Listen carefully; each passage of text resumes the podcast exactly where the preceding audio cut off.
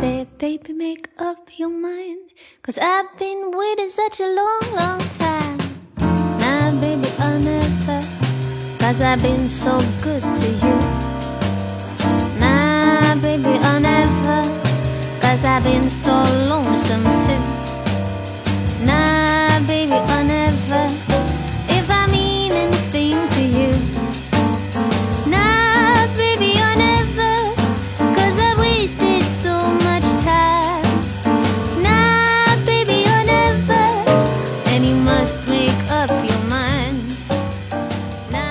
哎，各位听众，大家好，欢迎收听《影榴莲》，我是石阳。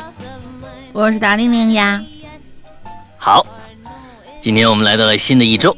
嗯，那么首先呢，我们请大玲玲解释一下为什么要屏蔽我。你 不是这事儿没完了是吧？Why？哎，这是个连续剧啊，我们我们一定要把这个问出来啊。呃，虽然在上个星期三的时候呢，大玲玲还是这个啊，呃，负隅顽抗啊，嗯这个在直播的期间呢，啊，还是要在在信口雌黄的狡辩。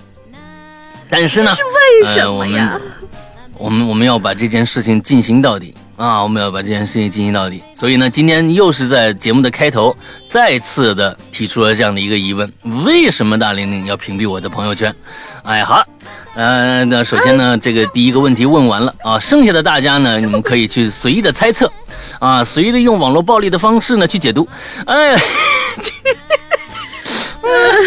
哎呀，太太太开心了啊，太开心了，嗯。哎，这个东西呢，有没有大家就看你们自己的心情了啊。呃，这种事情呢，一般大家都会相信它是真的，没错，它确实是真的。呃，这个对，呃，是还还什么没错？确实这个是给你真的，靠！啊啊，呃，好啊，今天呢，我们来到了新的话题啊，这个嗯春季 SP 的这个校园诡异事件就算落幕了。那我们呢，最近呢，啊，这个疫情啊，啊，这个反复啊，这次的这个反扑呢，这个形势非常的严峻啊，很多的呢，现在被隔离在家了。所以我们呢就非常贴心的做了这样的一个主题，叫做在家里看什么片子啊？因为有大把的时间了，现在对吧？呃，即使是在家办公呢，哎，现在也不用偷偷摸摸的听《鬼影人间》或者是看什么鬼片了，可以大大方方的一边放着鬼片啊，一个用一个巨型投影在对面啊，一边办公啊，都是可以的，对吧？嗯，所以呢，我们就觉得呢，哎，那、平时呢，在工作期间呢，有很多的朋友抱怨啊，工作实在是太枯燥了，工作呢实在是那这朝九晚五太无聊了啊，工作呢整天的生活啊没有一点起色。我要是在家里每天能看点剧，是吧？刷点电影，哎，完了之后呢，玩点游戏，这该多好呢，多幸福呢，人生就此美满了。啊，就发出这样赞叹的啊，这这感慨的朋朋友呢，呃，现在是你是有机会了啊。如果呢在家里不干这个事儿呢，那你之前那个都是废话。借以此 此就是这样的一个契机，哎，我们呢也发就做了这样的一个主题，专门给大家介绍一下，哎，看看我们的鬼友们有没有什么可介绍给大家看的电影。哎，我刚才浏浏览了一下啊，哎，有一些电影我也没看过，正好呢今天趁机学习一下。好吧，呃，大玲玲，那你要不要再把那个你你写的那个文案再念一遍呢？文案啊，文案，啊，等我我我翻一下。好了，那就不用念了。来啊，你你你啊翻那个时机，还不如想一想为什么要屏蔽我。哎呀，那那那来，我念文案啊！我说，我说那个，这是咱们的宅家不无聊这样的一个主题，推推一波你心中的好剧片单。呃，首先我等一下，嗯，知道看到这个主题啊，也许有很多哇，我那天看了什么什么什么古偶剧，那天什么什么恋爱剧，酸酸甜甜的一些剧名冒出来。但是呢，咱们啊，毕竟是一个正经的悬疑恐怖频道，所以呢，这回呢，咱们只聊一些，比如说恐怖的呀、悬疑的呀、推理的、惊悚的、刑侦的。嗯、电影主题咱们以前做过了，所以这次呢，安利一波你的好剧片单，聊聊你为什么推荐它，或者哪个印象深刻的桥段让你入坑的。嗯，哦，你只说是好剧是吧？那么第一个人就已经是破规我矩了。我知道，但是我发现有好多人他可能就是平常真的不怎么刷剧，然后都留的是一些电影的一些名字，但是还少，相对来说还比较少，所以就也都放上来了。嗯嗯哎呀，我觉得剧和电影我们不要再再再再做区分了。哎，有些人呢，啊是是是这个确实是剧呢太长，有些人追不下来。那对、电影可能会好一点，两个小时也就完了。对所以呢，我觉得可能电影可能更好一些。呃，剧呢也有好剧啊，那、有时间呢当然能可以看。那行吧，那咱们看看今天大家都介绍是什么吧。啊，第一位同学这个字儿念“格”，这位叫“格”的同学，两位主播你们好呀，我是潜水六年的龟友，我想分享一个我去年看过的电影，叫《解除好友》。你我不知道你看的是第一部还是第二部啊？这个好像是有很多的。片子全程是以伪纪实的形式展现的，男主和他的朋友们网暴一个女生致死，女生化作嗯神秘好友，加入他们的聊天群里，实施了一系列报复的行为。这让我想起了我嗯初中毕业的时候，我喜欢的男生，我们俩一直是有好友，但是我这里不显示，就挺奇怪的，可能是某些软件的运行机制吧。嗯、好了，祝两位主播天天开心，发财发财发财。嗯，没写主播的名字，怕写错。啊，好好严谨，没写名字就怕写错。嗯，没事儿，我是觉得呢，你写错字儿倒是嗯没什么问题，关键呢音调别写错了，有些人连连音调都写错了。那。龙岭，比如说啊啊啊，那也许人家是鬼吹灯的影影，迷啊，对吧？嗯，那也不见得就觉得你是龙岭俩字儿啊，对吧？啊，好吧，嗯、这个嗯，解除好友这片子时间很长了。呃，应该我记得印象深刻的是，应该是一七一六一七年那个时候就第一集就出来一共两集。对，呃，第二集呢，其实叫暗网啊。其实暗网嗯这个第二集呢，只是取了形式，跟第一集所要说的事儿和形式，呃，这个没什么关系，不太一样。啊，不太不太一样。呃，当时解除好友第一集出来的时候呢，我就我我在我是在观影风向标啊，还是在失踪里边啊，我就跟大家说，这是难得一见的好电影。哎，这这个特别好，因为这个片子出来以后，这个片子出来以后，嗯，网络上出现了一些跟这个类似的伪纪实电影，因为这个伪纪实可跟普通的伪纪实不一样。它的伪纪实只限于一块屏幕之上，也就是说，这个屏幕一直在录屏，它就把你在嗯电脑上的所有操作都录下来了，而只限在这一一块屏幕上。之后呢，还出现了国内引进的一部电影，就是这个形式是模仿解除好友的，那个叫《网络追凶》，也是这样，就一块屏幕。哎，是一个哎父亲然后找女儿的那个是吗？对对对对对对，父亲找女儿啊那个故事，其实那个形式呢，呃，跟这个一模一样，但是那个形式不纯粹。那个形式呢，其实它在一块屏幕上是有 zoom in zoom out 的，就是放大缩小的。也就是说，它会把一块、一个区域呜放大，着重说这一块。而解除好友最牛逼的是，它整个就是这一个屏幕上，这上面的时间呐、上面的什么呃运行栏呐、什么的，全部都有，就是这么一块屏幕。我觉得那个解除好友是更纯粹的，因为在一块屏幕上，你想把一个事儿说明白，其实，在剧作层层面上，还有各种各样的东西上，其实挺难的。哦，但是呢，嗯，那个第一集是非常非常好的，没看过的一定要去看一下《解除好友》第一集、第二集稍微差，第二集稍微差一点，但是也是可以一看的，也是这个形式，就是一块屏幕上，啊，叫暗网。嗯，呃，嗯第一集就是这样，嗯，好，不错。下面叫鲸鱼小姐，恐怖悬疑片，金宵大厦必须有性命。男女主前世今生关联，在寻找事实真相同的同时，金宵大厦里又发生了一些奇呃怪异的事件。第一季全部更完，第二季还在更新当中。这个金宵大厦呀，前年听到听到这个，好多人推荐这个这个这好像是嗯、香港的呃，内地这边儿好像是、我我前天听说是是哪个网络嗯平台好像买了这片子，但是大量删减。我曾经看过肯定要一个删的呀。嗯大量删减的一个电视剧，也是前一段时间的，就讲了一个好像是什么什么英什么什么魂师什么这这反正就是那个也是也是删的已经面目全非了。我是觉得，那你删它已经。呃，那个那个情节都连不起来了，你你买它干什么呀是？我就不明白这个平台都是怎么想的啊！这片子我没看过，金宵大厦》。嗯，前一段时间看的那个片子，我看了两集，当时也说这个呃反响特别好啊，就是当然它是以灵异为主的，就是那个那个里面就是真有鬼、啊，真有鬼。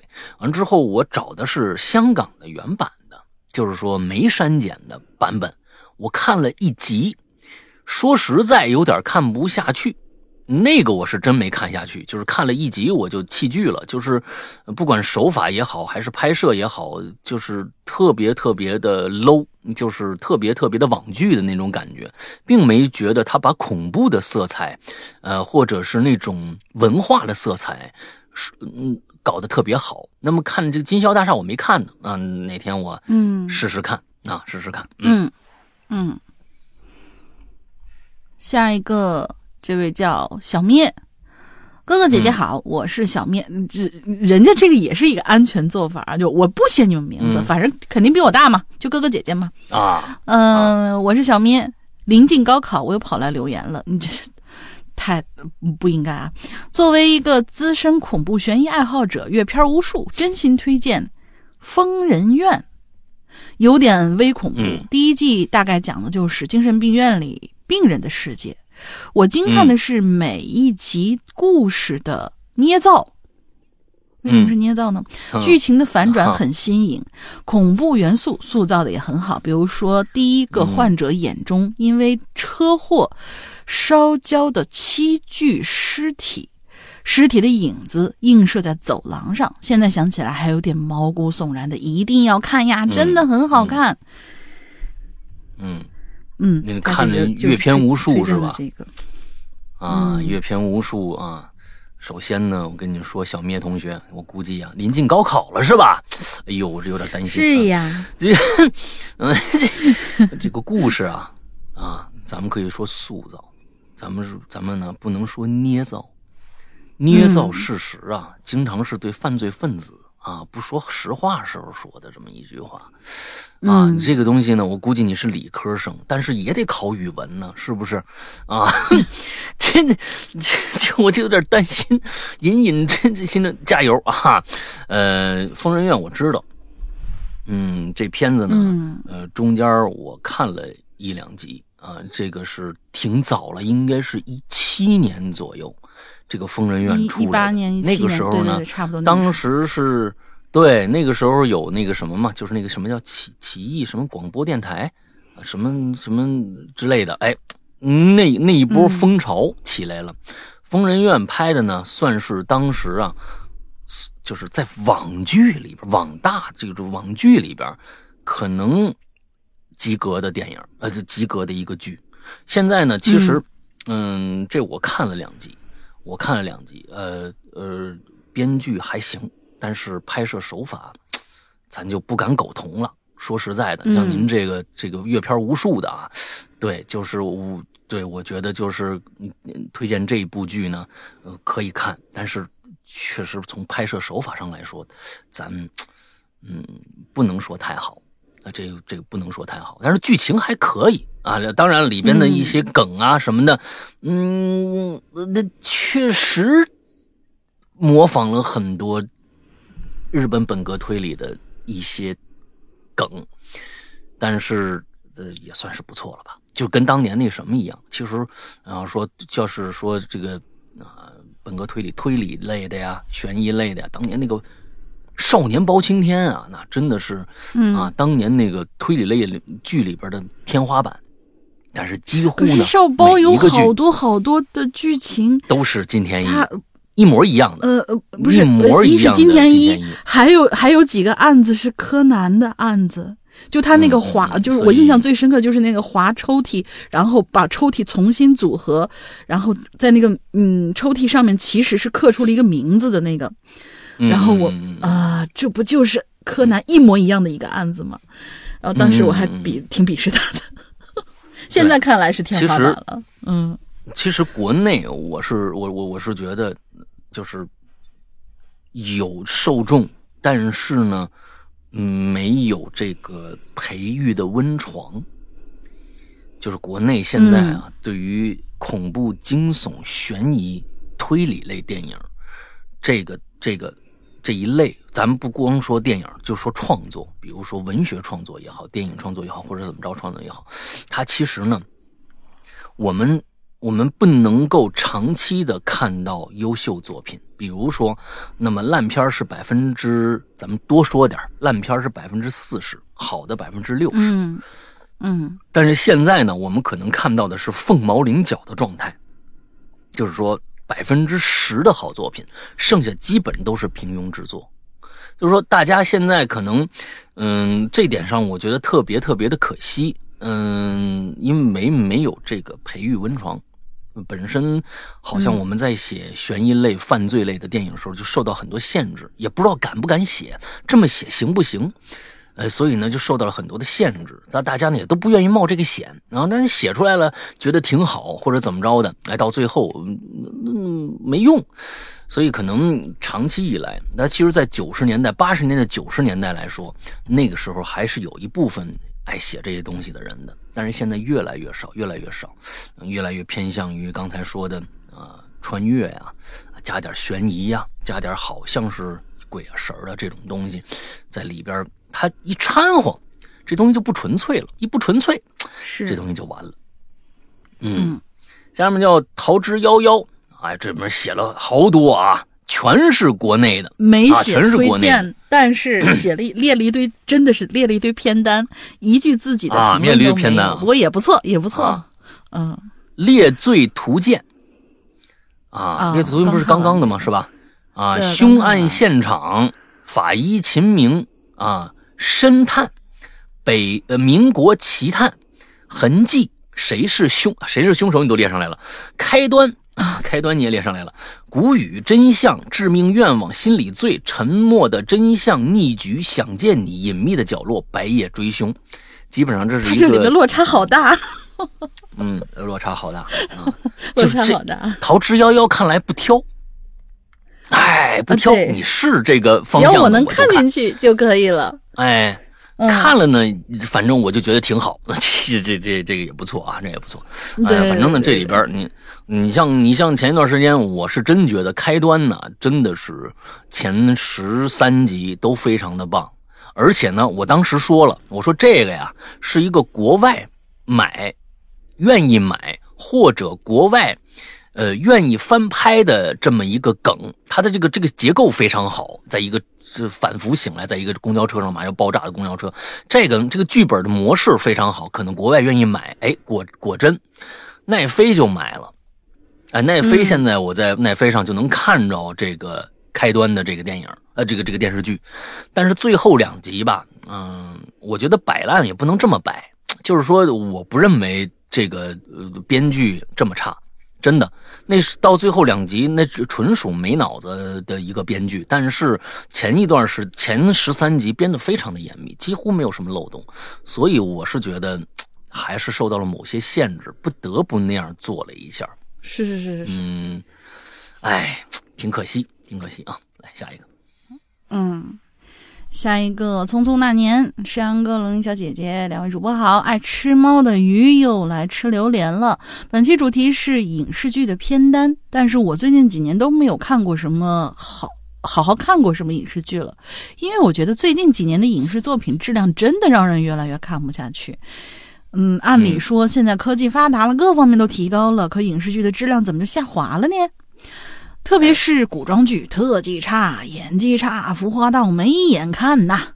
要让我硬要推荐一部的话，我还是选择推荐《白夜追凶》这部剧，是近几年悬疑剧当中比较好的一部了。好啦，我要上课，嗯呃，我要上班了，今天就到这儿。祝石阳哥越来越帅，祝龙鳞小姐姐越来越嗯哼，祝 Hello 怪谈永远红火火。我是爱吃猫的鱼，我们下个榴莲见。嗯，那个其实这里面说错了一句话，那影视剧的制作水准跟科技没关系，嗯。这个一没什么太大关系。咱们说呢，确实现在咱们习惯看一些视觉化的电影。啊，比如说漫威他可能说的是特效确实就是有些特效高科技。越来越好了。嗯。但是特效只是电影中的一部分。那我们现在拿出五十年代的电影、六十、年代的电影，那根本连彩色都没有呢，依然有一些经典之作，对吧？那一样一样是好电影啊，呃，但是我们我们国内其实现在正好相反，好像呢，呃，就基本上都靠一些特技，但是那个特技水准呢又低，他们不想用这个呃真正的视觉手法，就是说镜头语言去表达一些东西。之后呢，剧本本身现在国内，因为其实这是一个这是一个恶性循环，是什么呢？因为年轻人啊，现在看的书，比如说某猫、某猫小说网。什么之类的，看一百年小说啊，就免费看一百年，但是上面我们你也被看到的那个电脑是什么？被那个广告洗脑了 啊！就是说我们看到的是什么？哎，但是呢，这种广告一多，用户一多，大家呢也就自然而然用这种软件去看书了。之后呢，有一些书呢看的不累，反正你就顺它读。结果呢，哎，呃，平台呢只看点击率。点击率强，追的人多，那么这就变成爆款。爆款之后就会被就卖成 IP，拍成电视剧或者电影。嗯所以啊，其实现在整个这个恶性循环就是这个样子的，就是说，它本身文学作品更加的偏向于娱乐化，它没有去深究这这这个底层到底是什么，只是想让你博君一笑或者博君一泪而已。所以它越来越草率了。这个不是中国这样，全世界都是这样，真的。这个这个，咱们不是说咱们国内就就不行了，现在全世界的水准都一样，以漫威为首，对不对呢？是不是呢？嗯就是这样，就以漫威为首，只不过他们看上去他们的宇宙划分啊，整个的各种各样的，它在不断的延伸，用各种各样经典的，嗯，电影套路再套用到这些这些英雄身上去，编出一个看似很好看的故事，其实，嗯就是在吃各种各样的老本儿用视觉上的你你你的轰炸，让你觉得好像新鲜了，但是其实没有。呃，所以嗯，就是匆匆那年说的没错，就是说这几年真的没什么好剧可看，真没什么嗯。反正国内我我每次出一个剧，我就会看一下，出一个剧我就会看一下。你比如说前前一段时间，呃，《猎罪图鉴》，我看了第一集，画画那个嘛，对吧？就是画画那个，呃，我本身有有人说挺好的，我就看了一下，看了第一集。我其实就是对整个的我，我对剧有一个可能我自己的洁癖，就是说你拍悬疑一定一定要有视觉上像是悬疑剧的镜头语言，嗯，但是嗯，然后就很遗憾，就我只能说很遗憾，就看了一集以后，嗯，剧情也没太抓住我，但是镜头也不怎么样，嗯，所以我就又弃剧了。国外也一样，不是说国外就好啊，近近几年也都没有什么特别好的东西出来，所以真的是啊，比较遗憾啊，比较遗憾。现在不是大家都盼着那个《白夜追星二》吗？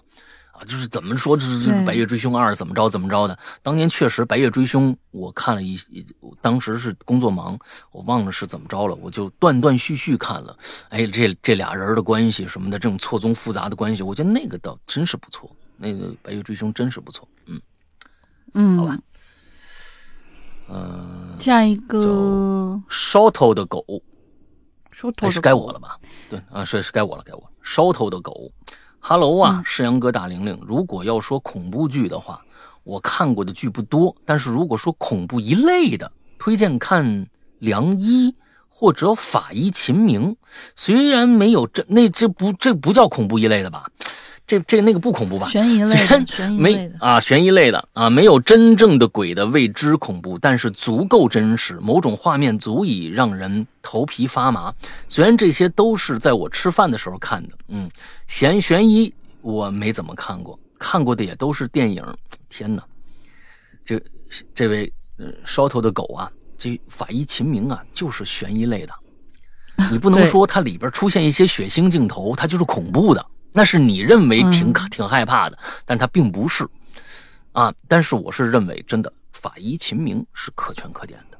那咱不说影视剧啊，咱们说文本，嗯那本身就是一个法医写的东西，在里边有非常非常细致的一些跟法医相关的专业内容在里边，这个真的很嗯这个咱们不能不说，嗯呃，呃拍出来以后，嗯，我看了，好像还是那谁演的是吧？那个，张若昀。哎，对，张若昀演的那个。那你说的是第一部了，啊、它现在影视化的话，电影是有一个嘛，两个，然后呃，剧是有三部，因为我也是就是老秦的粉丝，算是，所以我就是嗯他每次改的时候，我看看他到底能不能改成什么样子。嗯三部里边，说实话，一开始看张若昀演那个，我说我靠，这么装，就看不下去，嗯你知道，就是就是看那种、呃犯罪现场调查习惯了以后，就觉得你们来了，你们就说事儿，穿上个西装，嗯这来干嘛来？跟你说，所有都看下来，你再翻回去看张若昀那版，真是最好的一版了，真的是最好的一版。哦，呃，有有有笑点，然后也有悬疑的那那个。然后第二部呢，其实是，嗯、剧本剧本很好，但是演的吧一般。它整个是从头到尾是一条线的那种，然后第三部呢，就是温温吞吞的就那么下来了，所以这个 IP 相对来说也是，反正越做越让人觉得每一次都期待去看，但是每一次都骂着出来的那种感觉。嗯，电影就嗯。就就不用说了，电影就拍的已经很玄虚的那种感觉了，还是推荐大家去看书，或者你看一下第一部嗯张若昀那版也可以。对，所以其实这就是制片方他们什么都想要的一个结一个一个结果，这也是现在普遍的、呃国内的惊悚悬疑剧，包括所有剧吧，呃的一个最大的问题，就是说基本上嗯现在这种剧呢，基本上在网络上放，它电视台是不放的，只在网络当成剧集来放。那么他们就希望更大的更大的受众面来接触这这个剧。其实他们，我我觉得呀、他们是想多了。为什么呢？因为只要是好的东西，它的受众面就是广的。嗯，你别看它的题材，你比如说前一段时间咱们又拿那个这个叫《人世间》来举例，像那么一部、啊五十年代的事儿，完了之后可能能真正能看明白里边的各种意思的，也就是五六七。八都有可能的看不太懂里边在那个那个那个当年的那个说在说什么的的这样的一个群体小众群体，居然受到全国的这个一个追捧，那我觉得他就是拍的好啊。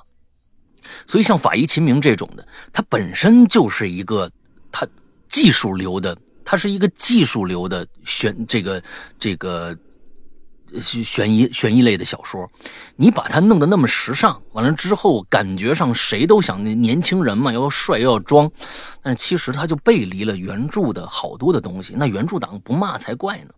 因为你好，你想说，哎，想让所有人都能看得懂，所有人都喜欢，那其实真是不行，那是没办法。制片方也怕冒险，怕怕拍出来一个没人看的一个东西。那有时候你自己拍出来都觉得别扭的时候，那肯定别人也不爱看，这是肯定的。嗯，是是是。来下一个，呃，我我我我修正一个啊，好像是前段时间第四部又出来，但是第四部我没看，但是网上已经被骂得很惨了。对，不是三个，我还想了一下，是第是一共是四个，已经骂得很惨很惨了。所以老秦，救救你的 IP 吧。嗯、下一个、小猪陈塘，两位主播早上好，哈哈。说到这个，我可就来劲儿了。我看的剧还挺多的，嗯，我就浅浅分享两部吧。第一部，嗯我是僵尸。这部剧呢，虽然是丧尸题材，但是那些追赶逃生的画面其实并不多，因为女主就是一个被感染的丧尸。但在这部剧里的设定里，只要被感染的人呢，定期有人脑吃，他们的意识和行为就不至于完全沦落成行尸走肉。这这不是嗯吸血鬼吗？所以女主为了保持自己看起来还像个人类，找了一份嗯法医的工作，因为可以解剖的时候偷偷吃掉脑子。接着啊，他就发现，当他吃下受害者的脑子的时候，他就会拥有受害者人人受害人生前的记忆。之后，他会利用这些记忆寻找破案的线索。总之，这就是一个集丧尸和破案为一体的。当时，我当时啊，可喜欢看了。那什么你，你不怕得软病毒啊？我的天！还有一部呢，就是《邪恶力量》啊，这个我这是我的菜。我觉得知道这部美剧的人应该不算少，因为里边有各种的怪物类，呃，恶魔呀、天使啊、狼人、吸血鬼等等等等，每一集都可以算作是一个小故事，但也穿插着主线。估计想入坑的朋友们会发现它的会被它的技术劝退，因为它有十多季。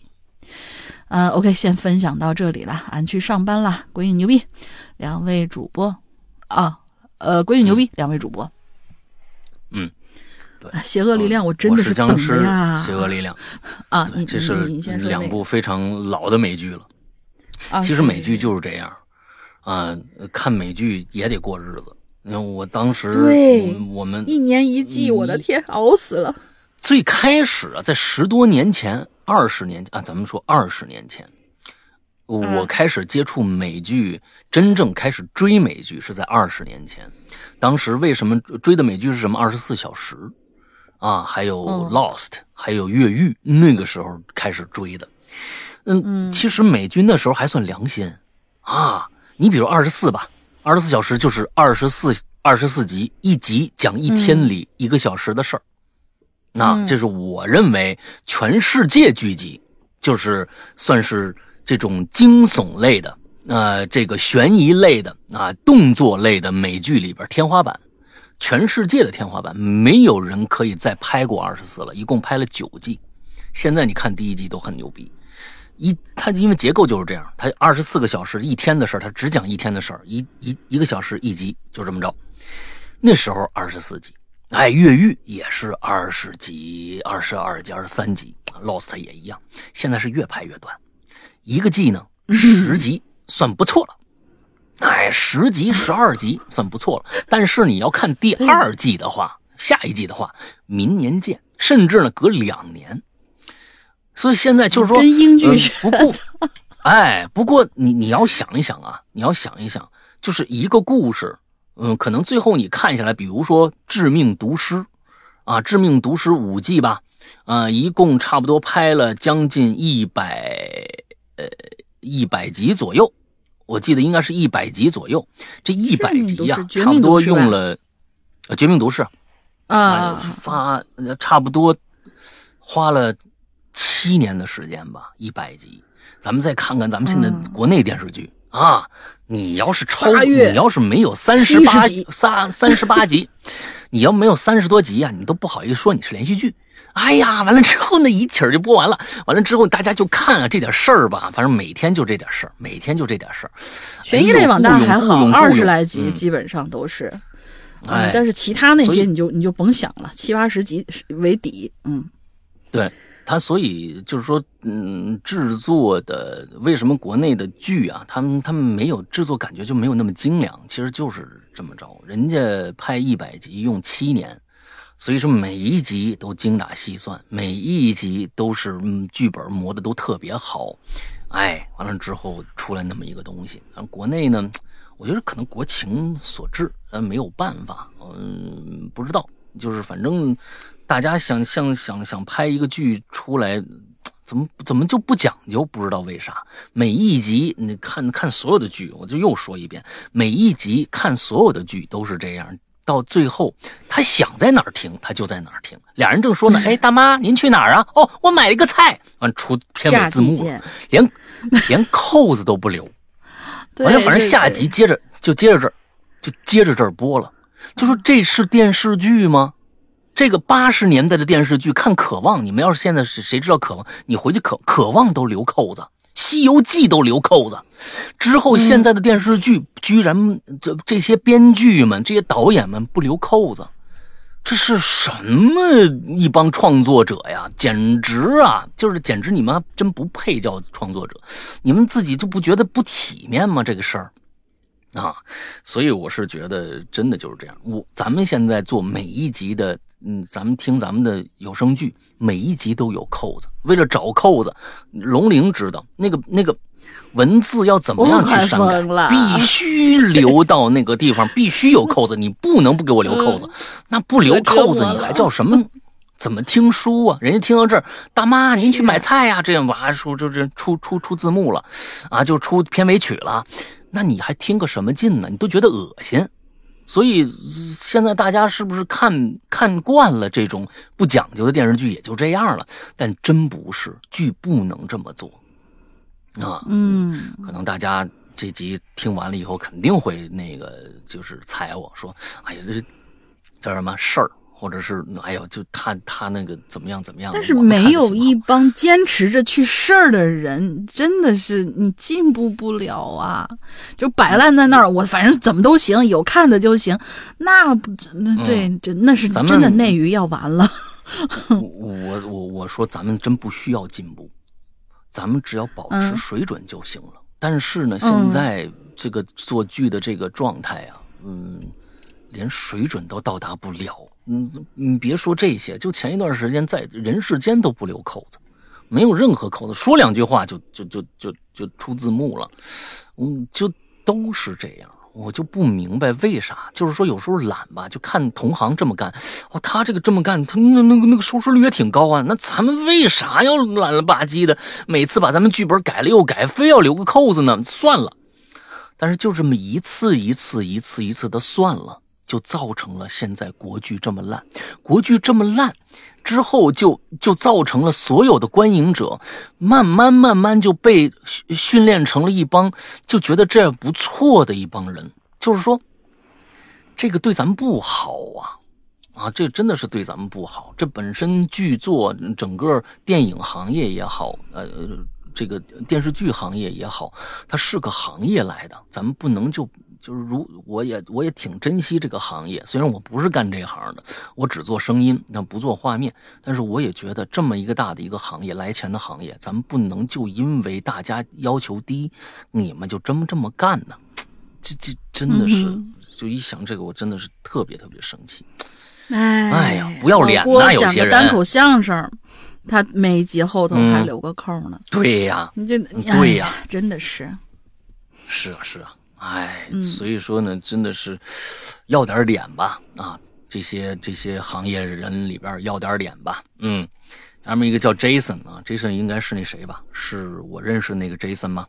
呃，时隔多日，我又回来了。老大好，好，零零大好，零零大好是什么呀？那电影这个主题上次就错过了，这次终于可以说一下压在我心里好久的一部童年阴影《黑楼孤魂》啊！这咱们提过好多次了。为什么说它是我的童年阴影呢？因为在我大概七八岁的时候，那是一个夏天，我和我哥呀在家看恐怖 DVD，那那这个已经看恐怖 DVD 了。为了有氛围，就把窗帘拉上了，然后呢，屋里啊开着电扇。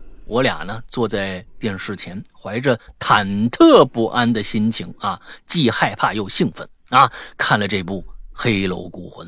前面都还好，看到中间的时候啊，好像是一对情侣发现了一地下室，那个地下室呢，就是小女孩死的地方。然后啊，他们就进去了。哎，就这个时候，我们家电扇停了，电视也黑屏了，不是没电了吗？这不是？可是呢，电视里那个恐怖音效还继续啊。啊！DVD 也在继续读秒，我和我哥愣了一下，大概四五秒钟以后，电扇又继续转了起来，电视也重新打开了，但是电影的画面是继续刚才黑屏之前演的。嗯，我和我哥几乎是同一时间去关了电视，把光盘拿出来了。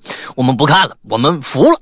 其实这个事儿啊，按照现在说法，可能是电压不稳等科学的这个这个角度就能解释的。但是真的是电压不稳，声音也不会在呀。啊，造成了阴影。这么多年了，物是人非，所以那个片子我也再也没有看过。就这么一件小事儿啊，这个最后鬼影牛逼，老大牛逼，玲玲大玲玲恩啊，玲玲大恩啊，他这是一直叫你玲玲大啊，玲玲大恩啊，行行行，嗯，这个啊，黑楼孤魂，这是中国真的啊鲜有的啊有鬼的。恐怖电恐怖电影，我们要为八十年代的创作者敢于尝试、敢于跟这个啊制度做斗争，呃，鼓掌。哎，啊，人家这最后不是也呃也最后归到精神病院了吗？啊，没有，他是真有鬼，他是真的有鬼，他没有解释说，他就放在那儿，他不说了。但是真有鬼，要不然有一些事情解释不了。对他不说了，嗯，他是开放结局啊，真有鬼。呃，《黑楼孤魂》是呃，当年有真有几部那种，呃，恐怖的悬疑类的电影，真的非常好。呃，就我前天说的《午夜两点》，大家也去也可以去看看。《午夜两点》真的在中间有几个场景，我现在想想，你看，你看，我现在后背都都都起那个。啊，起起鸡皮疙瘩，汗毛就全立起来了。我一想到那个半夜打着雷从楼上下来，发现沙发上躺着一躺着一个人，脸朝里蜷缩在那儿。你看着那个人突然从这个这个，就是他他脸朝里背朝着你，突然你就看着他身子里面伸出了一个手指，竖着一个二。那个时候，我操，他那个动作太太诡异了，你们知道吗？就真的是很很很恐怖。啊，很恐怖！就是当年那个时候，真的见多呃见少识识窄哈，见少识窄的时候，你真没见过几个恐怖的东西时候，那时候真把我吓着了。那时候我上小学呀，我是也是我只是个孩子啊啊！黑楼孤魂，黑楼孤魂，你们就更别提了。黑楼孤魂，我是在电影院看的。我和我爸我妈去电影院看的，真的。当时是电影院看的，之后《黑楼孤魂》，我们全家看了差不多不到半个小时，我爸我妈毅然决然把我带走了。真的，他们俩也害怕，他们也。当时是我们厂子里面，还是我们厂子里面三五二八厂里边放这个电影，之后他们害怕呀。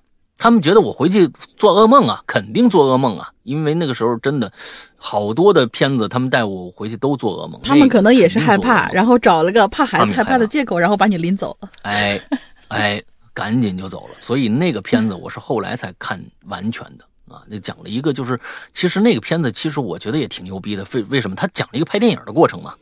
对吧？他是讲一个拍电影的过程，是整整个的一个剧组里边有个录音师。到最后我还觉得这个这个片子的主角跟我还有点关系。他是个录音师，在那采音，经常能听点的其他的动静。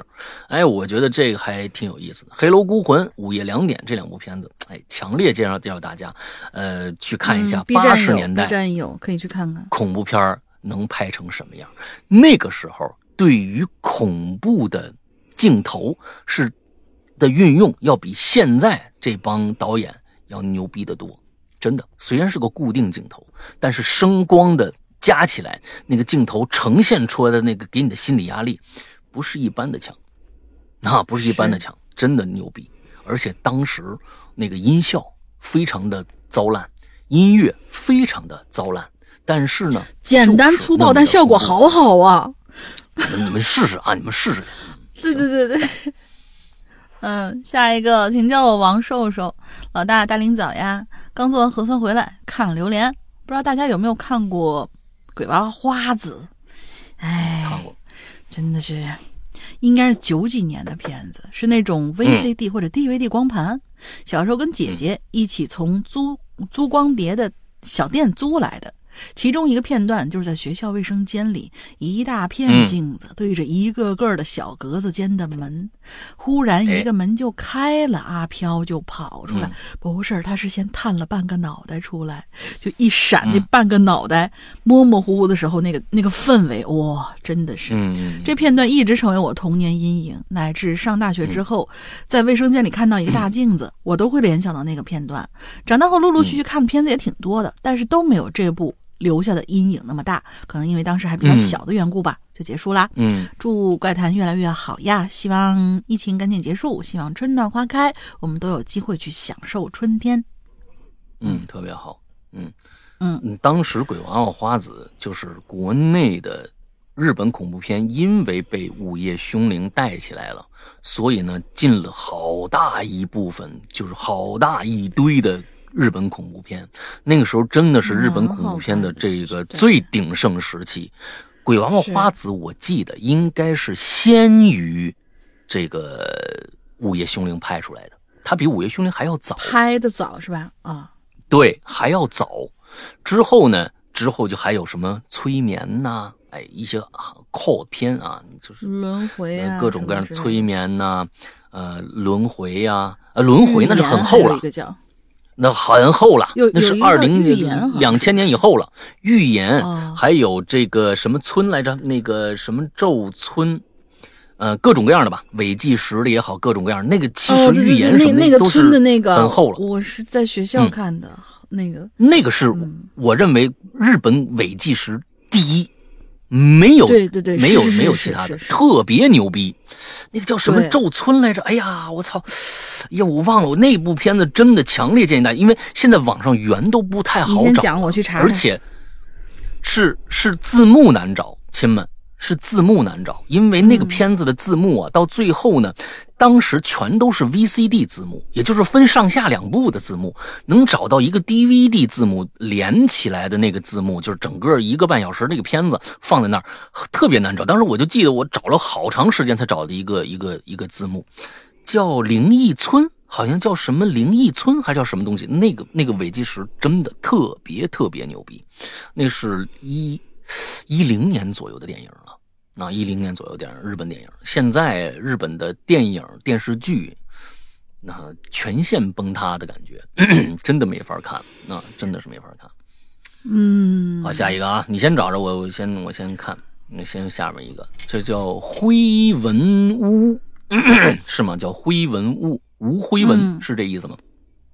两位主播好，希望播出这节目这期节目的时候，上海已经解封了啊，这个小小的奢望一下，嗯，嗯这个是我们大家的愿望啊。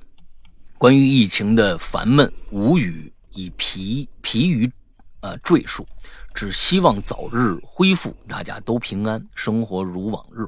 今天给大家推荐一部韩国恐怖电影啊，《怪奇宅》呀，刚刚的一个电影啊，可能比较冷门，啊属于分段式的，几个小故事看看似独立，最后又串在一起。大致大致说的是一个廉价公寓，前后呢是那前身是教会，后来改成孤儿院，因为大火，你就不能再说了，你这再说的话你就剧透了。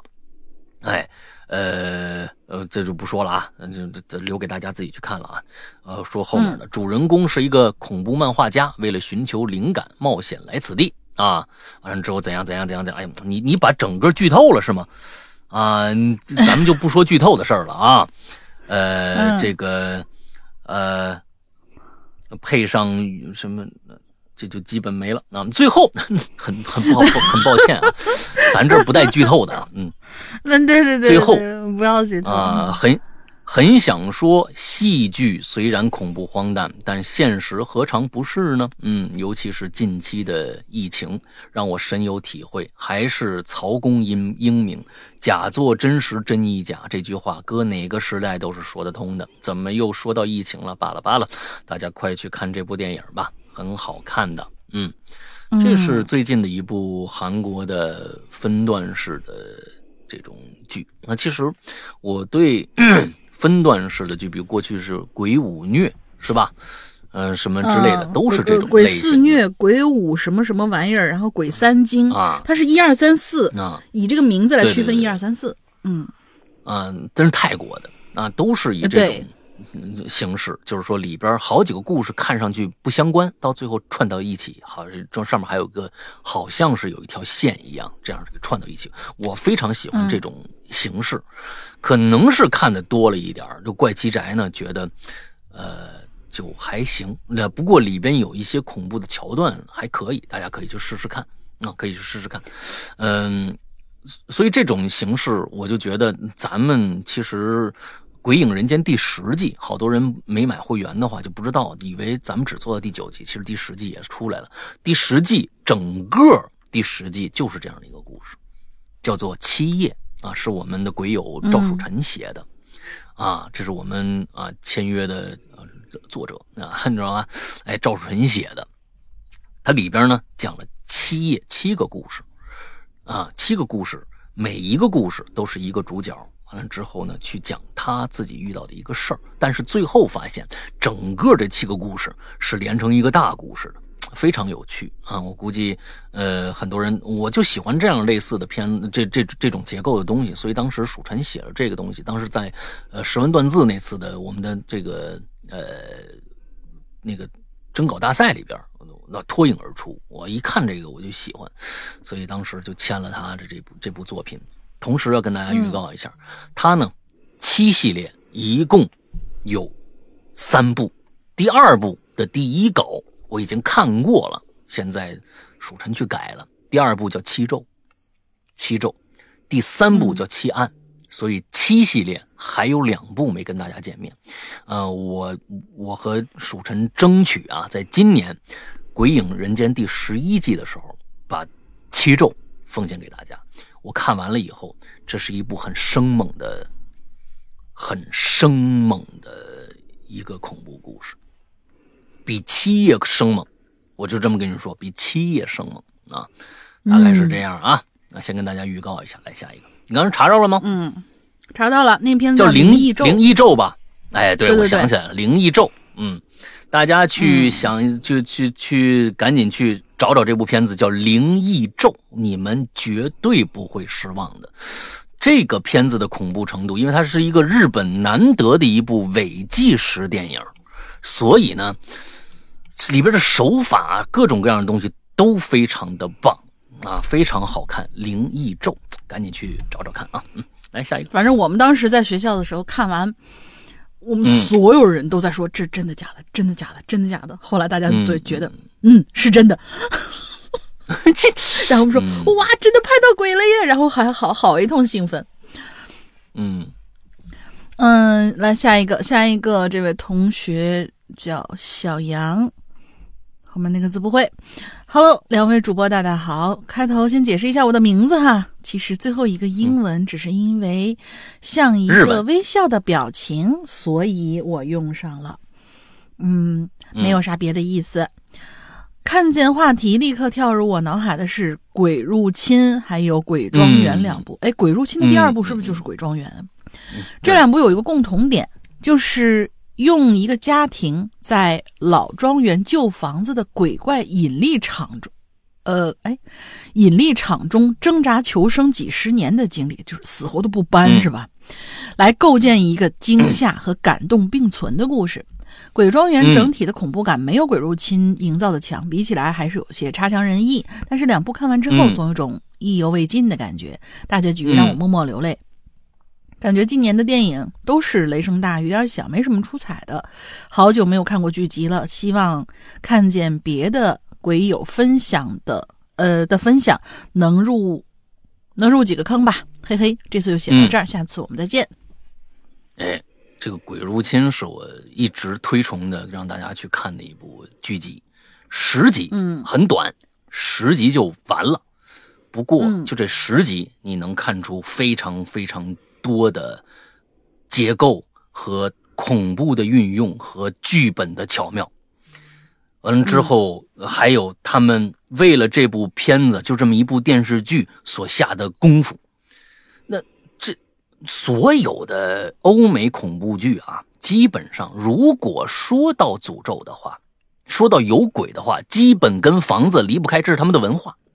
是是是。咱不管看，呃，咱们不管看温温子仁的也好，还是什么其他的，这这个 hunting 这个东西啊，就是捉鬼这件事儿啊，跟房子是绝对离不开的，一定是房子里边有怨魂，完了之后有一个人被上身了啊，要不然神父来，嗯要不然怎么着怎么着来，基本上就这一个套路，这都不用说。死活都不搬，所以呢，死活都不搬。哎嗯所以呢，《鬼入侵》这部片子又是这样的一个呃套路。为什么能够得得到全世界基本上现在是全世界恐怖爱好者的一致认可，就是它的结构。它其实是分了三个时段在写这个片子，他们搬了，他们搬了，当年就从那房子搬出来了，那房子一直废弃在那儿，只不过呢，嗯他们是用，他是用了现在的这个时段。已经很多年了，这几个兄弟姐妹已经分崩离析了。之后呢，再去回忆当年小的时候的一个时段，和他们当天晚上为什么要离开那个房子的一个时段，和现在这个时段三个时段不停的交叉，来组成这个故事。而文本上的巧妙，简直是我觉得是。就是巧夺天工的巧妙，就是因为他们每一次的镜头转场，只要有时间转场或者怎么样，一定是现实和过去用一个物件来做交割，非常非常的严谨。他们这个这个整个的这个呃剧本真的是太牛逼了，嗯、每次的惊吓，他前面铺垫的那个一个小情节，到这一集里边一定会有一个惊吓的一个一个一个一个动机，会让你吓一跳。这些都是我觉得就是在在整个铺陈上特别好的。我说的他是花心思，是因为第六集，我记得是第六集啊，第六集、居然是一个长镜头组成的。我操！当时我疯了，当时我参加一个葬礼，在整个葬礼里边是一个基本上哈，我记得是三段，它中间当然也有穿插，但是每一段只要回到那个葬礼上，就是一个长镜头。那个长镜头，他们那个你大家要知道，一个长镜头可比分镜头花费的钱要多得多得多。就是说，整个这个长镜头的调度，二十分钟整个过整个过下来，在一个电视剧里边，这真的是太难得了，太难见到，而且是一个恐怖剧，一个长镜头。我操！当时我看了，我看了过，哎，不对，这电镜头还没断，长镜头吗？当时真的是心潮澎湃，我觉得哇，人家真的是下功夫了。为这么一个剧，真的，呃，鬼庄园，呃，不是什么呀，鬼入侵，啊，强烈建议大家可以去看看，只有十集，看看国外的这个这个，在国外都是嫌非常少见的恐怖佳作是一个什么样的，嗯，鬼入侵、啊。嗯。然后我对这三个字的概念，就是你们一直安利这个“鬼入侵”这个名字，我对这三个字的概念，我这儿顺便说一句吧，它其实是一个恐怖喜剧，但是其实挺恐怖的，而且嗯。那个喜剧的点少之又少，但是拍的很夸张的感觉。它是一个很老的一个电影，凯瑟琳·泽塔琼斯演的。然后那个他们是进入了一个老宅，然后这个老宅里边好像是哦，我知道了，困了很多很多小孩子的怨灵在里边，因为这个老宅以前是什么谁谁谁的一个啊，对对，也叫鬼肉亲，一个大善人，嗯。一个大善人他呃。呃，有一个工厂，然后就雇了很多童工，但是后来他发现这些童工一个一个都惨死在他的这个庄园里面，这些孩子们嗯。全都在那个什么，他的那个拍的吧，你能看出来，他应该是一个很典型的一个好莱坞剧，但呃好莱坞电影，嗯。但是他的某几个点真的能够让人觉得脊背发凉。就他那个悬悬空的一个梯子，女主女主女主角走上去那悬空那个梯子，然后在最高的顶上看见掉下来一个人，底下的人都不相信他，巨大的一个人形的一个水池子，视觉感很强，就也推荐大家去看一下那个。嗯，很老的一个电影。嗯嗯，嗯、该该我了是吧？下一个，哎，该你了。该你了，嗯，该你了该我了，啊，该我，该你，该你了，我该你了。刚说完鬼入侵啊，刚刚刚啊，你刚讲啊，voice Voice，什么什么什么，这是这什么意思啊？这是什么仪式的意思？哦，仪式的意思。声音的仪式嗯哦，好高级。ceremony ceremony 嗯 voice ceremony 啊啊，这是这个这是什么意思啊？声音的仪式，山羊哥、龙玲姐两位主播好，在下小 V。鉴于现在没怎么看新电影，都是看网络 UP 主制作的新规则怪谈啊、后世啊、怪谈梦河呀、啊这个废墟探险等啊，那中短类怪异视频，所以呢就简单推荐一个吧，在 YouTube 上看的一个整合世界各地的所谓灵异探险视频啊，废墟探险、怪事录像的一位这个 YouTuber 啊，叫叫做 Nukes Top Five。Nukes Top Five，呃，N U K E 撇 S Top Five，呃，Top 五，他收录的东西很有意思，也很全面啊，基本都是基于现实的灵异探险、家庭录像拍摄等类型的这个视频。B 站呢也有 UP 主搬运和翻译他的视频，UP 主叫随便审视 啊，推荐给两位主播以及仍在隔离期无聊没东西看的鬼友，哈哈哈，嗯，可以可以啊，这个这个可以，都估计很多是很多人的菜，嗯嗯，现在这个呃，就是伪计时的录像啊，反正是计时吧，也是也有伪计时，不管真真假假吧，哎，能能够让大家看个过瘾，哎，就就就是好录像啊，嗯，就是这种东西看多了，可能就也是那种。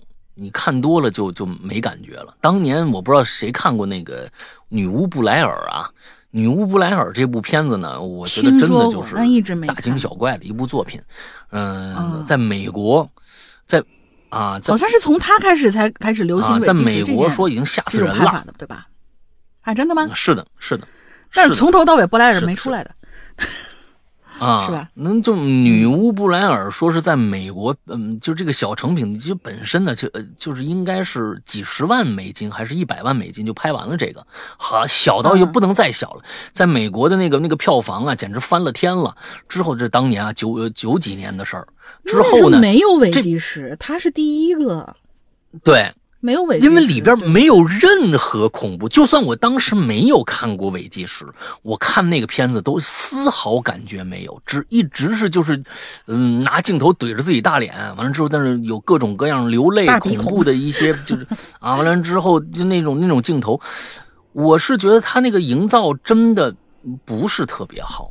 那么就是这种伪纪实，当年一出来就各种各样伪纪实，到包括现在，咱们国内还有一个叫阿甘的导演，也曾经拍个仿照的女巫布莱尔，拍了一个叫什么五十二区什么之类的那么一个片子，那简直了，那种东西，简直我就像杀了这个叫阿甘的，因为他拍了就是在在两千年到一零年之间拍了好多好多的恐怖片儿啊，自诩中国恐怖怎么着怎么着，小达人什么之类的啊，哎呦，这个小达人，我就真的很想打他，小打小打人我想。啊，小打人真的是他们根本就不明白什么叫恐怖，什么叫镜头运用，真的，这个不是说你学两个镜头完了之后主角夸张的表演，你就是恐怖片了，这是里边有学问的，真的各种学问在里边，您不知道就真没法拍。嗯，下一个，嗯，下一位城市之光，山羊哥、龙玲姐五一好呀！我一碗猫又来留言了，说到悬疑电影、悬疑剧，我可太有发言权了。打小看福尔摩斯、嗯看柯南的，虽然小时候被我表哥吓到心理阴影，我还以为你被里面的情节吓心理阴影呢。嗯，但我不知道为什么，就是得不到的永远在骚动，人菜瘾还大。废话不多说啊，嗯我今天想推的剧可是太多了。因为确实从小只对这类感兴趣啊，像国外的什么《神探夏洛克》啊，国内的《河神》呐，《无证之罪》啊，《暗黑者》呀，《心理罪》啊，《坏小孩》等等。我的微信名也是取自《心理罪》其中的一本书名啊，那那个也有点也也有相应的电影《城市之光》。《无证之罪》里面的李保国实在是太带感了，推理过程也是嗯层层盘剥，几方力量来回拉扯，带劲极了。但是我今天主要想推的呢是几部国外的电视剧啊。第一部是在三十年前拍的英剧，叫《大侦探波罗》。那当然了，嗯这部剧的原著是阿加莎·克里斯汀，也就是大家知道的沙姨。一共十三部，记录了沙伊笔下所写的比利时侦探波罗所破获的所有的案件，像著名的尼罗河上惨案、东方快车谋杀案、阳光下的罪恶这些出名的案件，都是有记录在这部剧集里的。但是这部剧集有其他。更多沙伊写的很好的案件，像是空谷幽兰的西方之星啊，罗杰一案。以罗杰一案为例吧，不剧透哈。嗯，有人杀了庄园里的罗杰，推理过程一如既往充满杀意的味道。先是把所有人都溜了一遍，最后落到一个最不可能的，但是细想却最有动机的人身上。我刚开始看的时候啊，就已经怀疑到真凶头上了，就像沙伊本人的写作手法那样，动机往往是最容易被人忽略的一点。嗯，过去。呃，过多的去追查杀人手法和作案时间，导致我忽略了真凶。最后揭晓的一刻，顿悟凶手其实从未走远。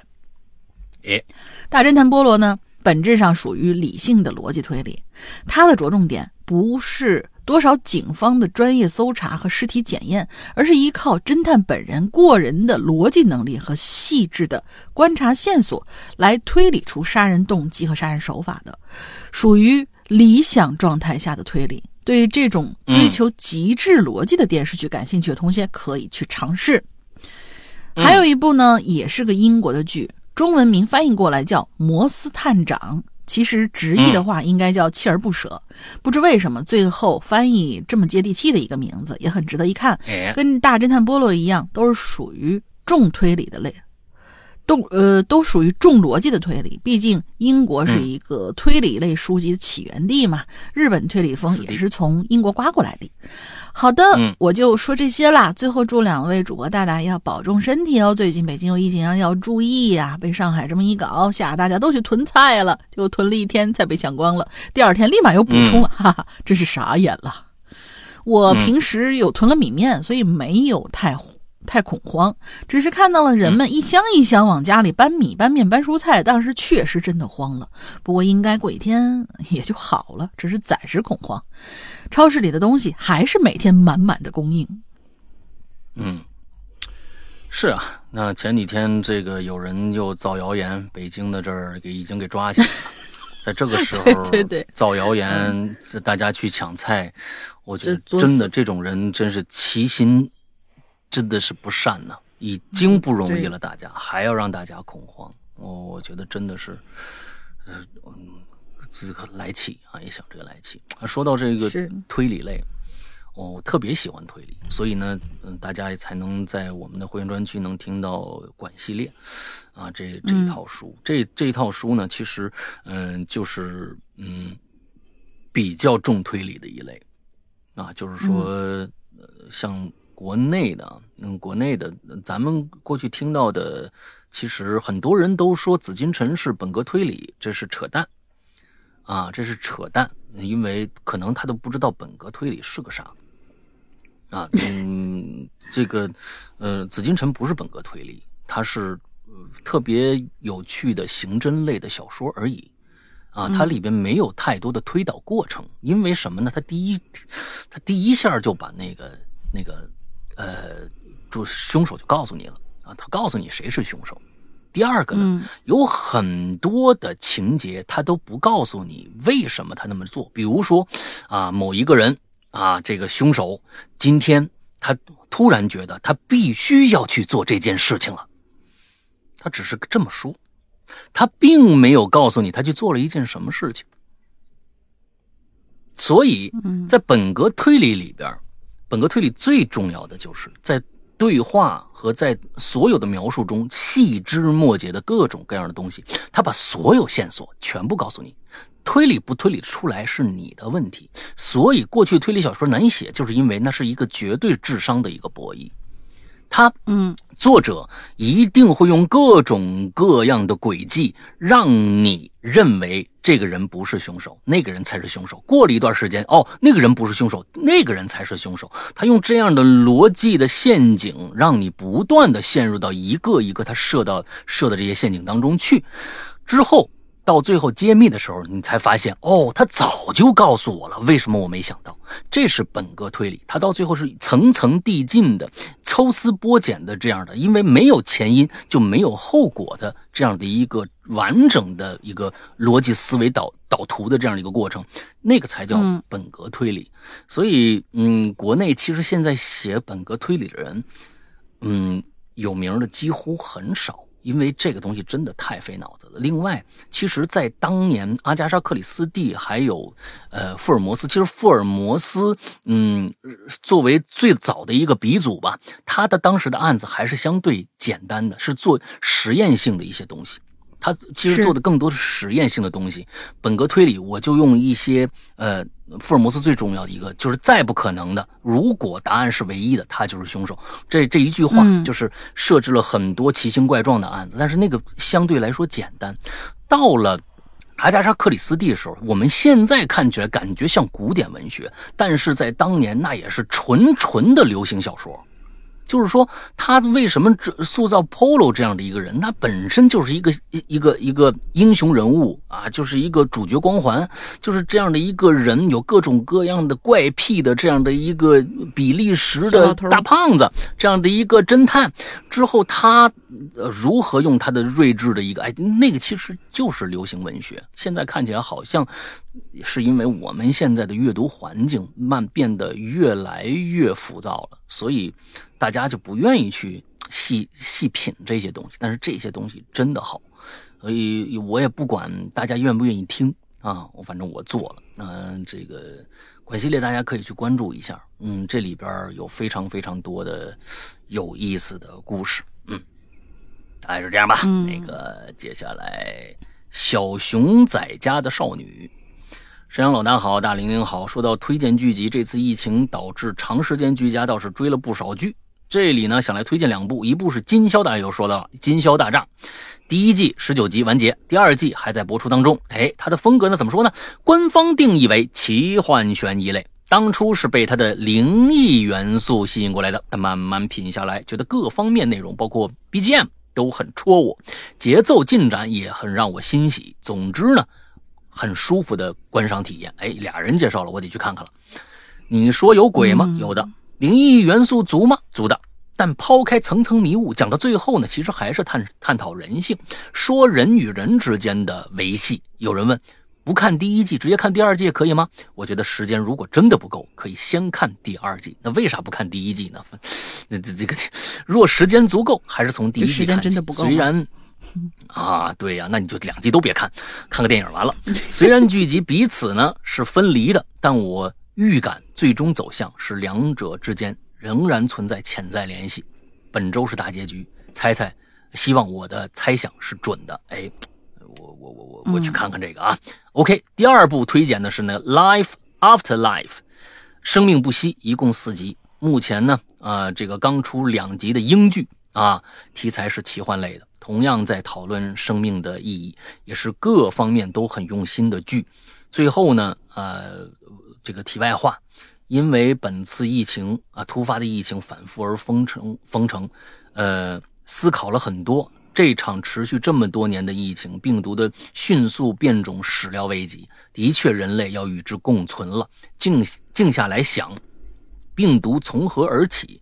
呃，究竟是言言言之凿凿的阴谋论，还是无意间的传播？我觉得已经不重要了。说到底，是人类的作导致了如今的局面，破坏了环境，毁坏了生态平衡，丢弃了不该丢弃的底线。种种人类曾经犯下的行径，终将反噬给自己。若再不悬崖勒马，全球共同体下将无一幸免。你看看人说的这后面，后面这话呀，哎呀，我的天哪！我说等于白说。嗯 咱们咱们所有人都可以说这些话，每个人都可以发出这这些危机之词来，但是咱们说了不算数。哎，咱们说了不算数。哎，你美国有美国领导人，中国有中国领导人，每嗯都有自己的想法。嗯嗯，我们可以提意见，但是听不听是人家的事儿。哎，这个东西真的就是这样，嗯，没办法，全世界都一样，只要有人类，他就会这样。所以呢，你说的没错，人类终将会把人类搞死，是不是我们这一代不清楚？啊，但终会有一天把人类搞死。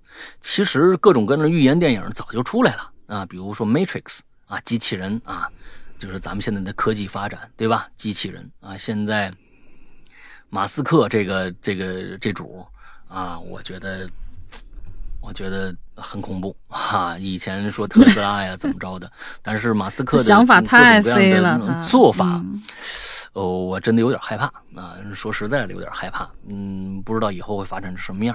总之呢，啊，这个人就是在不断的折腾。其实是小到小折腾，大到大折腾，人类啊就在折腾。你包括你自己也一样，包括自己也一样。你在你的生活当中也是不断的折腾的。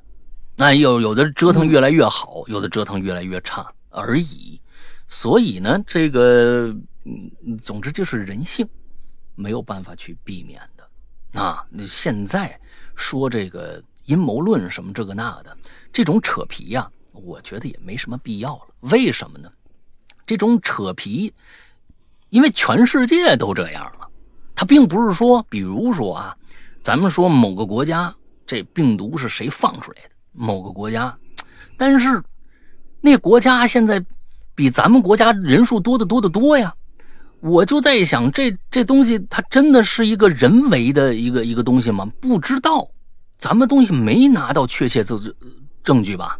我也不关心这个，因为你关心这个干嘛呢？那关心这个应该就就咱就打过去了，是不是？他也不打嘛，每天的扯嘴仗有什么意思呢？啊，有什么有什么意思呢？没意思。你把所有的仇恨，把现在所有的封城的仇恨，转嫁到美方头上，这也没啥意思。咱们就想，咱们赶紧好就完了，咱们赶赶紧把咱们自己弄好就完了，咱们之间的内部矛盾别有就行了。啊，你转嫁外部矛盾也没啥大意思，因为没用。啊，因为并不是他们国家就在那儿看笑话或者怎么着的，就有的时候就很可笑。我觉得真的有时候很可笑。这是这是什么呢？就是十步笑百步吗？还是怎么着？我不知道。嗯，就嗯总之现在想想很幼稚，有的时候真的是挺幼稚的。嗯，好吧，下一个。嗯，就是看他这个奇幻类的这个，就是他点到奇幻类的这个，我突然想起了一个奇幻的一个挺烧脑的一个东西，嗯，它翻译的名字叫《暗》或者《暗黑》，老大不知道看过没有？我对这个片子三部蛮感兴趣，但是还没看。呃那你说的简什么？单的聊聊，你简单的说说这，不是我我我我想我想知道他到底到底 为什么那么那么的，就是评评价那么它就是烧脑其实这故事到最后第三部，我认为啊，就是为了烧而烧了。第一部特别牛逼，第一部有一些，因为第一部在展开它，它它是一个德剧，在最开始的几集里边，它叙事非常非常之慢，就是为了铺陈它整个世界观。这个世界观最后铺陈好了以后，突然就出现了第一、第二个反转，你会觉得我靠，就是这样的一个东西。他玩的并不是谁是凶手这一这这个这个这个范儿的，他的玩的是伦理根，你知道吧？啊，原来我的哥哥是我的舅舅这样的，你知道吧？这他玩的是伦 伦理根，到最后呢，最后你会发现。嗯它它其实就是前目的地的一个，就是带那点范儿吧。但是就是说，啊它最后的呃所有的触发到第三部解释，其实到最后我觉得也有一点囫囵吞枣。到最后一步，但是大家呢，因为已经被架在那儿了，一些愿意看、愿意去烧脑、愿意去分析的一些人，就会分析出很多很多的时间线上的一些东西，或者怎么着怎么着的。其实到最后，我看到第三部，我有一些反感了，第一部我觉得特别好，第二部看下来，我觉得哎呀，嗯，各哎呦又多了一些事情啊，因为它就是一个穿梭，就是一个穿越剧，各种各样的，就从几个年代，从未来、现在、过去，再往过去，再往未来，就是这样的一个穿梭剧，一直就在这个家两个家族之间的啊恩怨情仇里边的这样的一个轮回的这样的一个剧。其实到最后，我会觉得它更像是一个小品剧，但是搞得很玄乎。到最后的恩怨情仇，为什么要这样？第三部的感觉，对，为了烧脑而烧脑。到第三部，都我是有这样的感触的。第一部非常的爽，但是到第三部的时候，就哎呀，有点为了烧而烧，就觉得有点泄气。嗯，确实很难懂。到最后，你不画人物关系图，你就根本不知道怎么回事真的就到这这个程度，你必须有个人物关系图。还好还好，你看完一集呀，看完一季呀，你搞不明白，因为里边啊都是外国人的名字啊，什么这个那的，确实很复杂。你必须看网上的一些给你分析的，就看哦，这个人哦是这个啊，那那看你才能明白。要不然真混，真混，好吧，嗯嗯，啊，行，来吧，下一个，好，下一个，下一个镜子，嗯，山哥大林，你们好呀，在 A P P 上听到山哥读我的十周年留言了，好激动，后悔上次直播的时候没有在场，要是在场的话，我觉得我肯定会更激动。记得有一次诗阳哥直播的时候回了我一句话，我激动了半天，哈哈哈！哎，回什么呢？不是，嗯嗯，好想能安安静静的听一场诗阳哥的直播，意思是我下次别去了呗？行，哦，我知道了。但每一次基本都是在忙，忙家里，忙工作。说一下悬疑刑侦类的电视剧和电影啊，我本身就很喜欢这个主题，因为自己是个在职的宝妈，平常比较忙，留给自己的时间并不多，所以看的也不是特别多。在我看过的片子里，强烈推荐《无证之罪》，无罪之是无证之罪吧，还是无罪之证？里面所有的演员啊，对啊，我 我记得也是无证之罪，嗯。里面所有人的演员都很棒，故事情节也扣人心弦啊！我们的小姨妈的唐氏表演法则那个真的是很好。开端和列罪图鉴是我在方舱隔离那四天看完的，嗯，也很不错。开端我本来不打算看，去方舱了，因为里面哦，因为里面的刘涛演的角色塑造真的不太成功。但有次影呃影榴莲山哥推荐了。我也就看了看，单说故事情节来说，确实不错。《猎罪图鉴》是因为当时看完了金世佳的《扫黑决战》之后，决定追这个剧，真是个好演员啊！嗯，各种人物拿捏都很准，很入戏。现在我正在看的是《摩天大厦》，啊，这个也可以，嗯，也不错啊。一个一个人物展开，当然《扫黑风暴》也很值得安利，里面有我喜欢的孙大漂亮和小绵羊，故事情节也不错。我还下载了山哥推荐的。Signal 信号，Signal 哦，信号，准备看完摩天大楼就去看，给自己定个小目标，后续再看看疯人院吧。还有谁是凶手？还有白夜追凶，你白夜追凶都还没看呢，我天！嗯，能想到就这么多了。现在是凌晨两点半，我要睡了，晚安。啊，对了，睡了一觉起来发现打错了，更新一下，是无证之罪。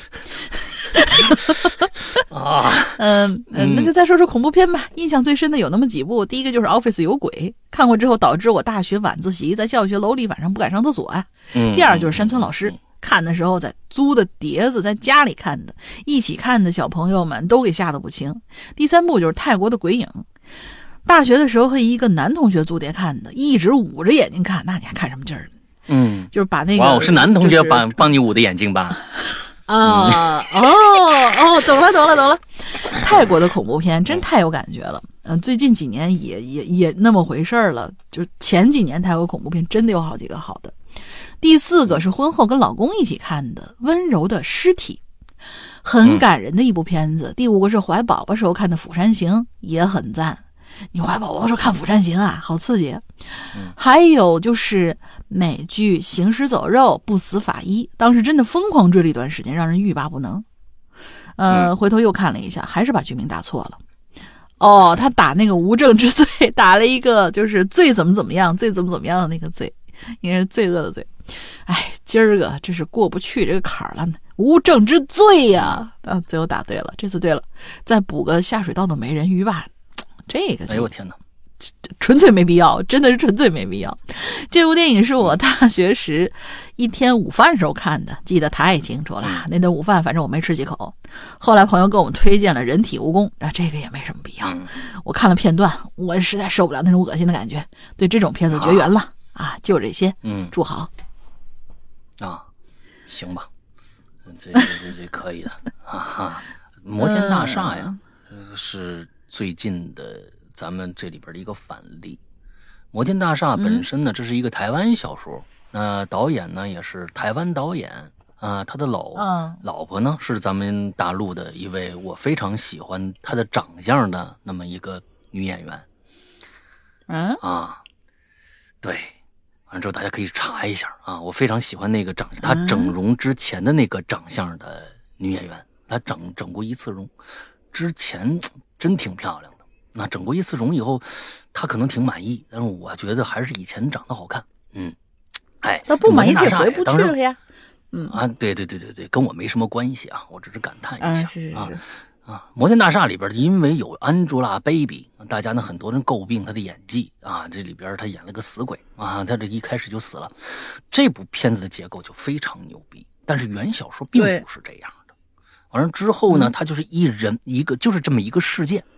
这个事件呢，有那么多的呃，知道的这个在整个楼里边的各种各样的住户。啊，完了之后每一个住户一集，层层递进，每一集都会有一个反转。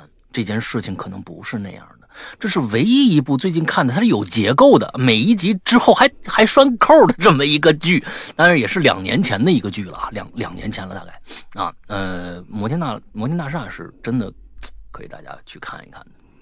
后面说的什么下水道美人鱼呀、摩天大楼，摩天大楼啊啊！大家要搜的时候啊记得是摩天大楼。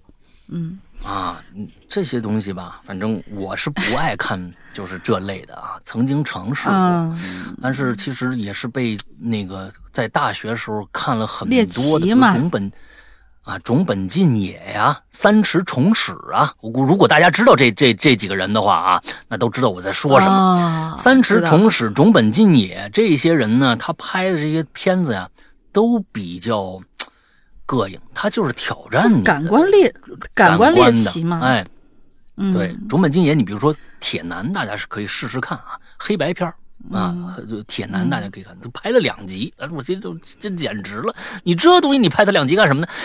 呃，哎，但是三池崇史呢，哎，有一部剧啊，我是强烈大家建议大家去看的，这部片子。嗯其实是真真正正的挑战大家一个极限的一个电影。什么人体蜈蚣、下水道美人鱼，那个的，就是说它的就是让你直接看到恶心的这样的一个东西，那个我觉得难度啊，嗯，也不是太高。你反正看化妆呗，反正你你你看你的底线是什么嘛，对吧？但是呢，嗯三池崇史有一部片子叫做《切肤的爱》。啊我，相信大家如果看过的，一定知道我在说什么。这部片子，那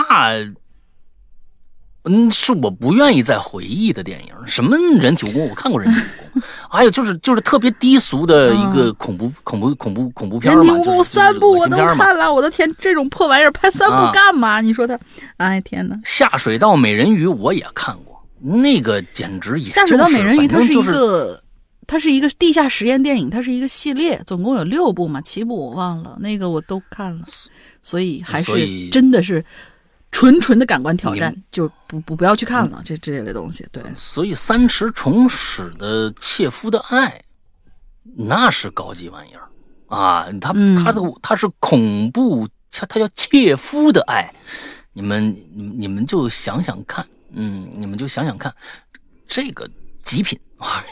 你们你们试试看，极品啊！里边你说有什么特别血腥的动动作吗？什么恶心呐、什么就是那个皮掉下来没有？没有太多啊，啊有啊，没有太多啊，不是以那个为主的啊，这这这个，但是我靠，那个那个把你把你那个那个心理上的那个那个吊吊起来那个感觉，哇，大家试试看吧。下面一个叫故事与他，刘哥、龙哥、两位大佬好，好久没来留言了，今天潜上来换口气儿。我还以为校园那个话题还得再做几期呢，没想到就结束了。反正我也没啥写的啊，上来混个脸熟吧，下次再说。那你这你你逼逼什么呢？你也没什么闲，你逼逼什么呢？下次再说吧，拜拜了您呢，乔的乔的妈的啊，乔的乔的妈的啊，乔的妈的就是等一下的意思。嗯，突然想起一件事来，最近北京的疫情好像一下一下严重起来了，希望二位在北京注意好疫情防控，希望这次北京不要像上海一样让人失望啊，保重身体，拜拜。哦，这个很难了。嗯哈，呃，像上海一样，这个很难了。嗯，这个真的是，嗯，不敢跟人家比，这个呃，不敢跟上海比。呃上上海这次这这是这是绝对是政府机构出了问题啊，那要不然绝对不会出现这种问题啊，这绝对是这样，嗯逃都逃不掉。好吧，那下一个，嗯，下一个 Helena 九十九有马，两位主播好，我是九十九有马。嗯、给各位推荐一个我挺喜欢的悬疑治愈，呃，导致抑郁的啊，嗯治愈动漫《怪医黑杰克》。我小时候呢，嗯每天放学回去啊，就是直接打开电视看动画片。记得《嗯龙珠》播完之后就是黑杰克，所以对这部动漫印象非常深刻。这动漫有多好看呢？首先，原著漫画是手冢治虫画的，那就是嗯这这这大神天花板的那种。其次嗯，角色塑造非常成功。黑杰克经典的刀子嘴豆腐心，人不仅，长得帅，而且非常善良。身为医生，不放弃任何一个生命，直到最后一刻。嗯为了抵抗当代腐败的医疗体系，他宁愿化身黑衣，也要拼死抵抗。嗯，黑杰克身边没有一个亲人，孤身一人，因为是一名黑衣而被社会唾弃，没有一个可以倾诉对象。最后，皮诺可出现，黑杰克才能感到温暖。不管是零四年的怪医黑杰克，还是一五年的青年黑杰克，质量都非常高，推荐大家去看。我是九油麻，下次再见。好的，好的，这个黑杰克啊，大家记住一下。嗯，这个嗯呃，过去其实有很多的呃日本的漫画都是以西方为主题的啊。你看，不管是是过去很多的这个呃日本的本格推理，它里面人物居然是外国人，他不是写日本事儿的。呃，漫画也是有很大的一批的。你比如说这个啊，哎呦我天哪，那、怪物也很有意思。怪物也很有意思，也是跟黑呃怪医黑杰克一样讲社会阴暗面的，呃，反正有很多吧。嗯、反正日本的过去的很多的漫画，比如说《漂流教室》《漂流教室》啊啊什么，哎呦我都忘了啊，好多的漫画真的是特别特别牛逼。嗯，大家最近是一段时间也可以用来找找过去的牛逼的呃五星级漫画啊。下一个叫 A，我拿肥肉换颜值，嗯。哎，这个名字我好像前天念过。两位主播好，我叫殷思秋，哎，这名字我也见过。因为毕业了，在忙，这几年一直没怎么看电影或者刷剧。随着感觉随着时代的进步，现在刷小视频特别多，很少有人真正打开电视去看了。第二次留言，不知道能不能被读到。如果有幸，我还想听大玲玲的夹子音。呵 呵。嗯，没有幸。嗯，讲讲个 我的小故事吧。不知道自己是不是灵异体质，我总觉得在眼角的余光能够看到一些模糊的黑影或者一闪而过的东西。上次你是不是讲过这个事儿啊？我分不清是啥，但是从大一那个时候梦见一副棺材后，一切就变了。起初是被鬼压床了一个月，后来又发生了很多稀奇古怪的那个灵异事件。啪！啊，他这像摔醒木了啊！预知后事详情，请呃后后事如何，请听下回分解。上次我也有一个这样的一个鬼友，我说首先咱们先别往那方方面想，先去医医院检查一下眼睛，现在有不有飞蚊症吗？有可能是不是飞蚊症之类的，你说不定就治好了，千万别耽误了啊！你得得去医院。刷抖音呢，有时有赏的，你知道吧？呃，抖音是一个 是是一个祸害。嗯，真的，抖音嗯，是一个祸害。嗯，哎，来下一个。下一个红桃叉，呃，红桃十。嗯，山哥，Hello，山呃，Hello，杨哥，玲姐好。最哎，近等一下，人家想听夹子音，你就这个用夹子音来说打没吧。打没，这篇太长了，不要不要不要不要不要，不是，我上次已经看到群里面有人说，哇塞，大林这夹子音真受不了。嗯，咱就咱就不夹了，好吧？就是反人类的这种发音，咱就不是去干他这种事情。人家说的不是啊，人家说的那个，我操，大林，我操，贾子音真真受不了。他不是这个语调，人家说，嗯，大林的夹子音真受不了，哎，人是这样的，嗯，no no no 撒娇的，你知道吗？打没打没打没打打没打没打没打没，咱正常说话，正常说话。嗯，好最近这几期主题我有点想说的，本期也一样。嗯好的，开始。说到悬疑、惊恐、惊悚、推理、真刑侦剧这一块儿，我可来精神啦，因为我看过很多呀。嗯也特别喜欢看这一类型的。这里呢，简单跟大家分享一下我看过的，我觉得一些比较好的剧集。首先啊，我先按照网剧和电视剧两大类来说，每一类我又分了三六九等，也就是最好、特别好，还有比较好三个级别。哎，首先，网剧这一块嗯上上等啊，那绝对是《白夜追凶》《沉默的真相》《隐秘的角落》还有《无证之罪》这几个，相信基本大家都看过了，所以这里不多介绍。上等的啊，我吐槽两部杜淳出演的《无主之城》和《时空来电》，嗯，都没看过。嗯无主之城，呃呃，但是可以推荐给猫姐，猫姐的男神是杜淳。无主之城讲的是一群身份、经历、性格各异的旅客，阴错阳差误入荒岛之后，又大战丧尸发生的一系列故事。这部是，呃，那个猕猴桃的网剧，二十四集。时空来电讲的是两个不同时代的两位警察通过一通神秘来电联系上，通过一部手机在不同时空这不是联 Signal 手吗侦破。这肯定是个 就是仿人家 Signal 的，就是信号的。啊，这这一说就大家一定去看韩剧的 Signal 的原版信号，那是难得一见的好剧潮嘛信号。嗯，超嘛，嗯。通过一部手机联联手在不同的时空侦破多起悬疑案件的故事，这个是鹅厂的三十二集。这两部题材虽然不贴近现实，但比较新颖，所以我推荐。还有一部就是刚才讲过的《摩天大楼》，小明前期演的，一个紧跟时事哈。猕猴桃的网剧十六集，是跑姐极少数被夸赞演技在线的片子，就连哦，那是一演因为演的少啊，这死鬼啊还 啊就就 还行还行，嗯。啊，就连国际章都出出奇的夸他了，而且剧情也很不错，值得一看。最后中等的哈，我推荐开端。呃，还有一部是裤子出品的一部三十集的 TVB 网剧，叫《反黑》，山鸡哥演的。剧情大概和大部分香港电影差不多吧，所以喜爱老港片的观众可以看看。还有一部叫《双探》，也是鹅厂的十六集，大鹏和段奕宏演的。呃，那个我有种草，但是还没开始看呢。讲的是一个警察和一个入啊，真的吗？嗯，啊，好吧，就大鹏，你你你还是就对你还是干点好事儿吧，求求求你了。讲的一个警察和一个入殓师，因为同一案子，但怀着不同的目的，一起去寒冷的东北追查真相的故事。再来呢，嗯电视剧那这一块可就多了。如果全说的话，我估计得整上万字，所以我挑几个我喜欢的说。首先，《插翅难逃》。嗯。根据曾经绑架李某大公子的张某强为原型改编的，然后嗯。有一部，然后那部叫《末路一九九七》，根据曾经新中国十大悍匪之一的白嗯。干嘛还干嘛还白某啊？白宝白宝山白宝山啊，呃的原型改编的，还有湄公河大案，这个应该都知道，不细说了。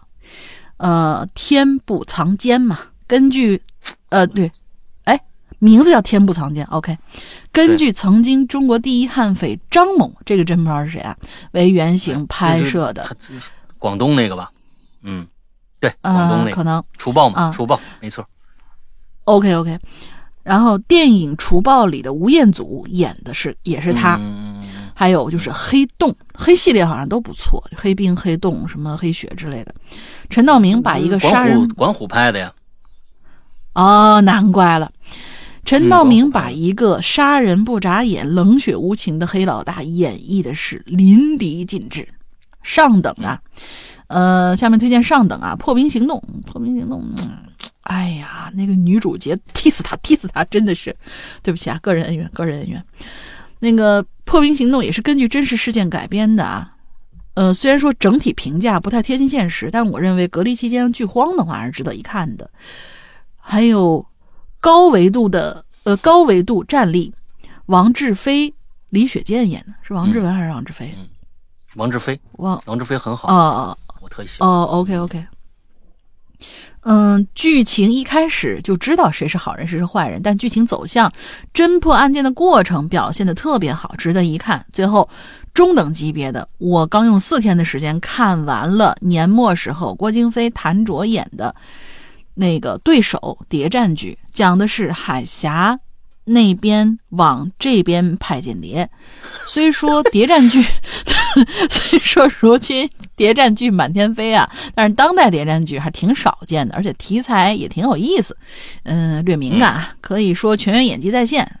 一看这几个就是肯定演技在线，剧本好不好先先不提，嗯。嗯，可以看看。最后两部，一个是夏雨演的《莫斯科行动》，哎，那个我看了一半儿，但是不知道因为什么弃剧了，是根据九十年代初中俄国际列车抢劫案为原型拍摄，挺不错。最后一部啊，《橘红年代》，呃，陈伟霆、马思纯、刘奕君演的，不是真实事件改编，也不是小说改编，但是我挺喜欢这部剧的，剧情走向啥的，我个人觉得也不错，值得一看。OK，以上就是我认为最最最最最顶尖的刑侦悬疑剧集，分享给大家。有隔离在家无聊的朋友，可以看看我这些推荐的剧目。那这个我觉得前面要加一个定语，叫国内。啊啊对对对国国内。国内对国国内嗯嗯，国内是的，对，好吧，这么多啊，大家听到了吧？嗯。这这哥们儿估计平时也不干啥，真的是，我觉得真的，啊人家真的用心推荐了，而且举的这些例子基基本上都没有说掉线的，评价也算是中肯。嗯，嗯，对对对对，那《橘红年代他他配音了，我很受不了那个，就嗯就刘奕君，你配什么音？人家台词那么强，哎黑洞的话，其实也就看不进去了，嗯，时代感太强，之后是是是是，对，看黑洞也不一定能看得进去了，嗯所以，嗯，嗯整个当年看黑洞真的是牛逼，那是黑洞是这个那个谁的成名作呀？呃，这个这个这个这个王志文吧孙红雷的成名作。孙孙红雷雷啊王志文那早就成名。不是王志志文里面没有王志文？啊？啊，黑什么？王志文你演的是黑什么来着？我记得他是黑王志文还有个黑什么了吗？黑冰是王志文演的吗？忘了，忘了，忘了，忘了。嗯，嗯，反正哦黑黑系列嗯里面对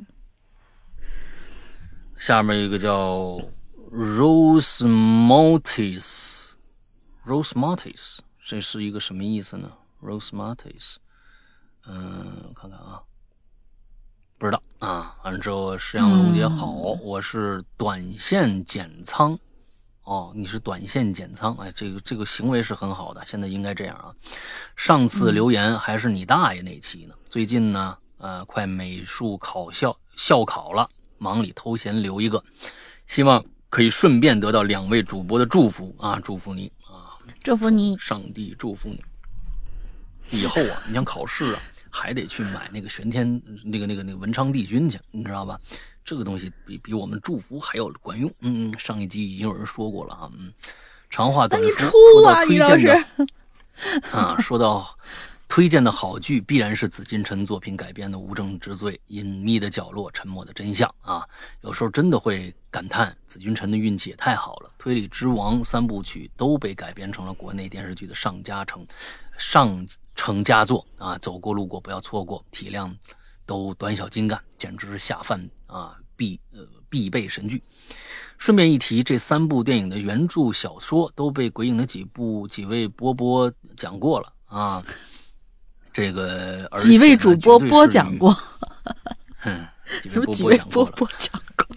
嗯，绝对是与原作和电视剧呃截然不同的风格。在我个人心目中，由大玲玲播讲的《坏小孩》更是鬼影的必听节目之一。如果错过，啊谢谢就连下辈子都要一直后悔下去了。你们现在已经听不到了，那啊倒倒倒倒也不至于。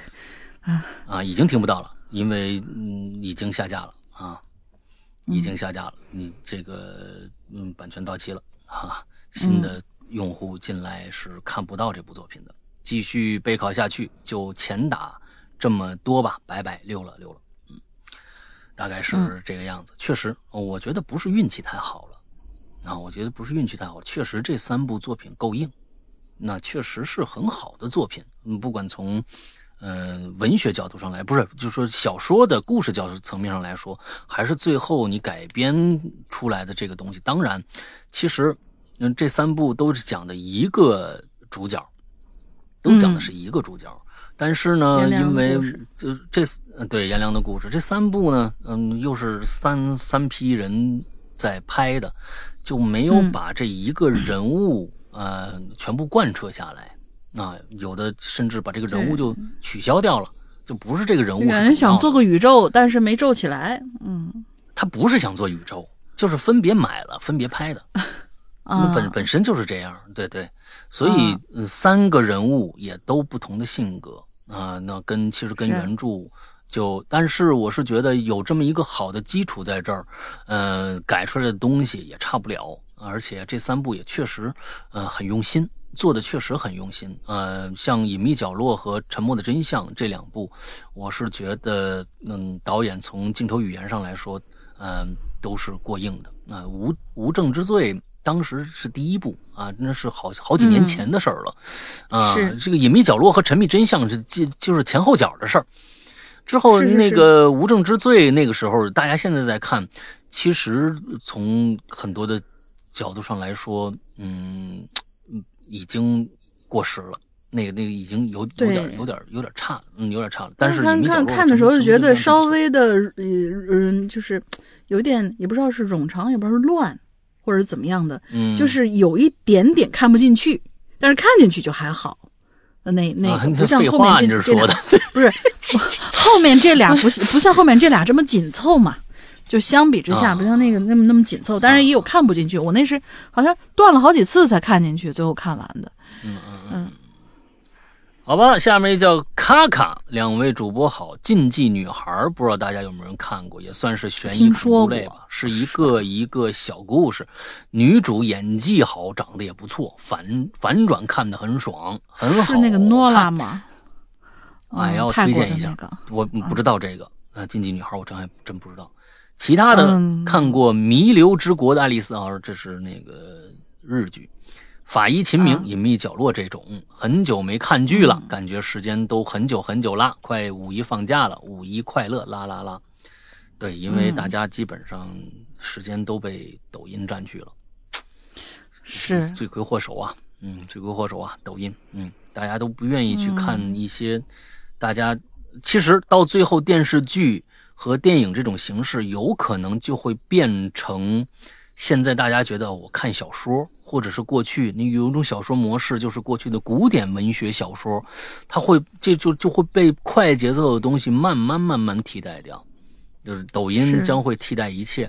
嗯，这个东西我都嗯都不用说，短视频一定替代一切，就是，但是大家那一个更加完整、更加曲折的故事该怎么样去呈现呢？不知道，好像大家现在更喜欢看大妈打架啊，怎么不让让座了啊，车祸现场，各种各样这些吧，呃，对吧？我怎么刷不到这些？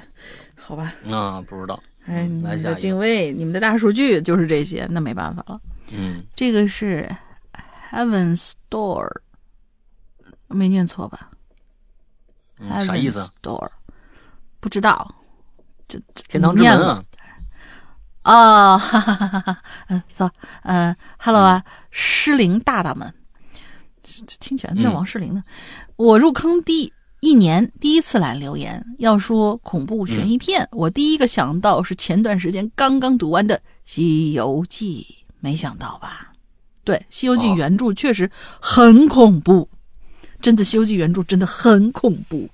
咱们现在看那个老版《西游记》，基本都是想相当于是打了码的后码，而且是《西游记》的恐怖之处呢，大家继续往下念啊，《西游记》恐怖之处往往夹杂在原著的诗词歌赋当中，电视剧版没拍出来。比如说，八戒刚生下来就把他老娘吃了；比如说，大圣在花果山也曾经吃过人；还还有唐僧的老娘作为丞相的女儿失踪了，丞相竟然没有挖地三尺去找，丞相也没有发现女婿换人了，恐怕是丞相怕事情败露，玷污名声吧。最恐怖的还是人心和七情六欲，全球禁播的恐怖片也都看了那些的，但是只有《西游记》才能把人性的龌龊写得如此道貌岸然，关键还没烂尾。最后，希望适龄大大们一定要保护好自己。听说北京疫情形势严峻，我本来还说五一节想去北京讨扰你们呢，啊，哎，还好 不来的，嗯，呃，你进不来了。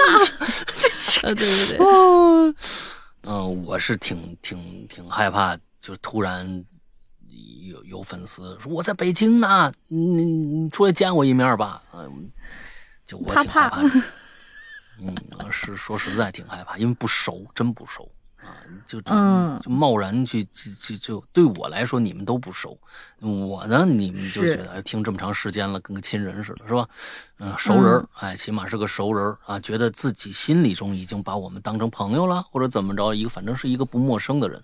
那对于我来说，嗯你们可都是生人，所以这个这有还是有恐惧心理的。嗯，是的，是的，所以就是大家经常来嗯留言，非常非常重要。起码你们在我们这儿不停的路过，像我们经常能叫出名字那几个，都说老朋友那几个，嗯至少还能给我们有印象说，哦，你我认识你，你是那个谁谁谁谁谁，我是九十九有马经常来，哎，我们就嗯都、都都都知道，都熟悉。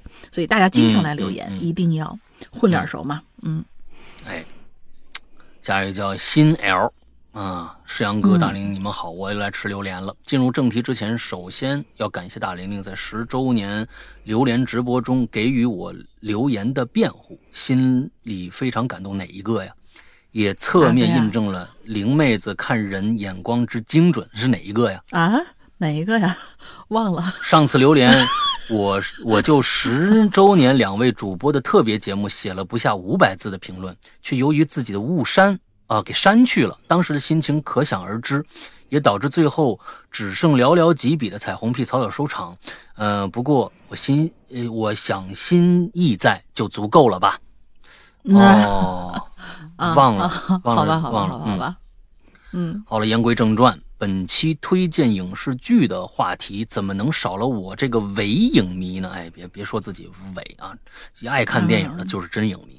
我可能是从录像带、LD、VCD、DVD、BD 一路到现今的 UHD 的老玩家了。我的天呐，嗯，咱俩差不多。不过呢，我是从 BD 和我到 BD 为止，UHD 我就不不买了，因为太费钱了。以前，嗯儿时代，UHD 就是现在的嗯四 K 高清啊的四 K 高清，过去 BD 是幺零八零 P。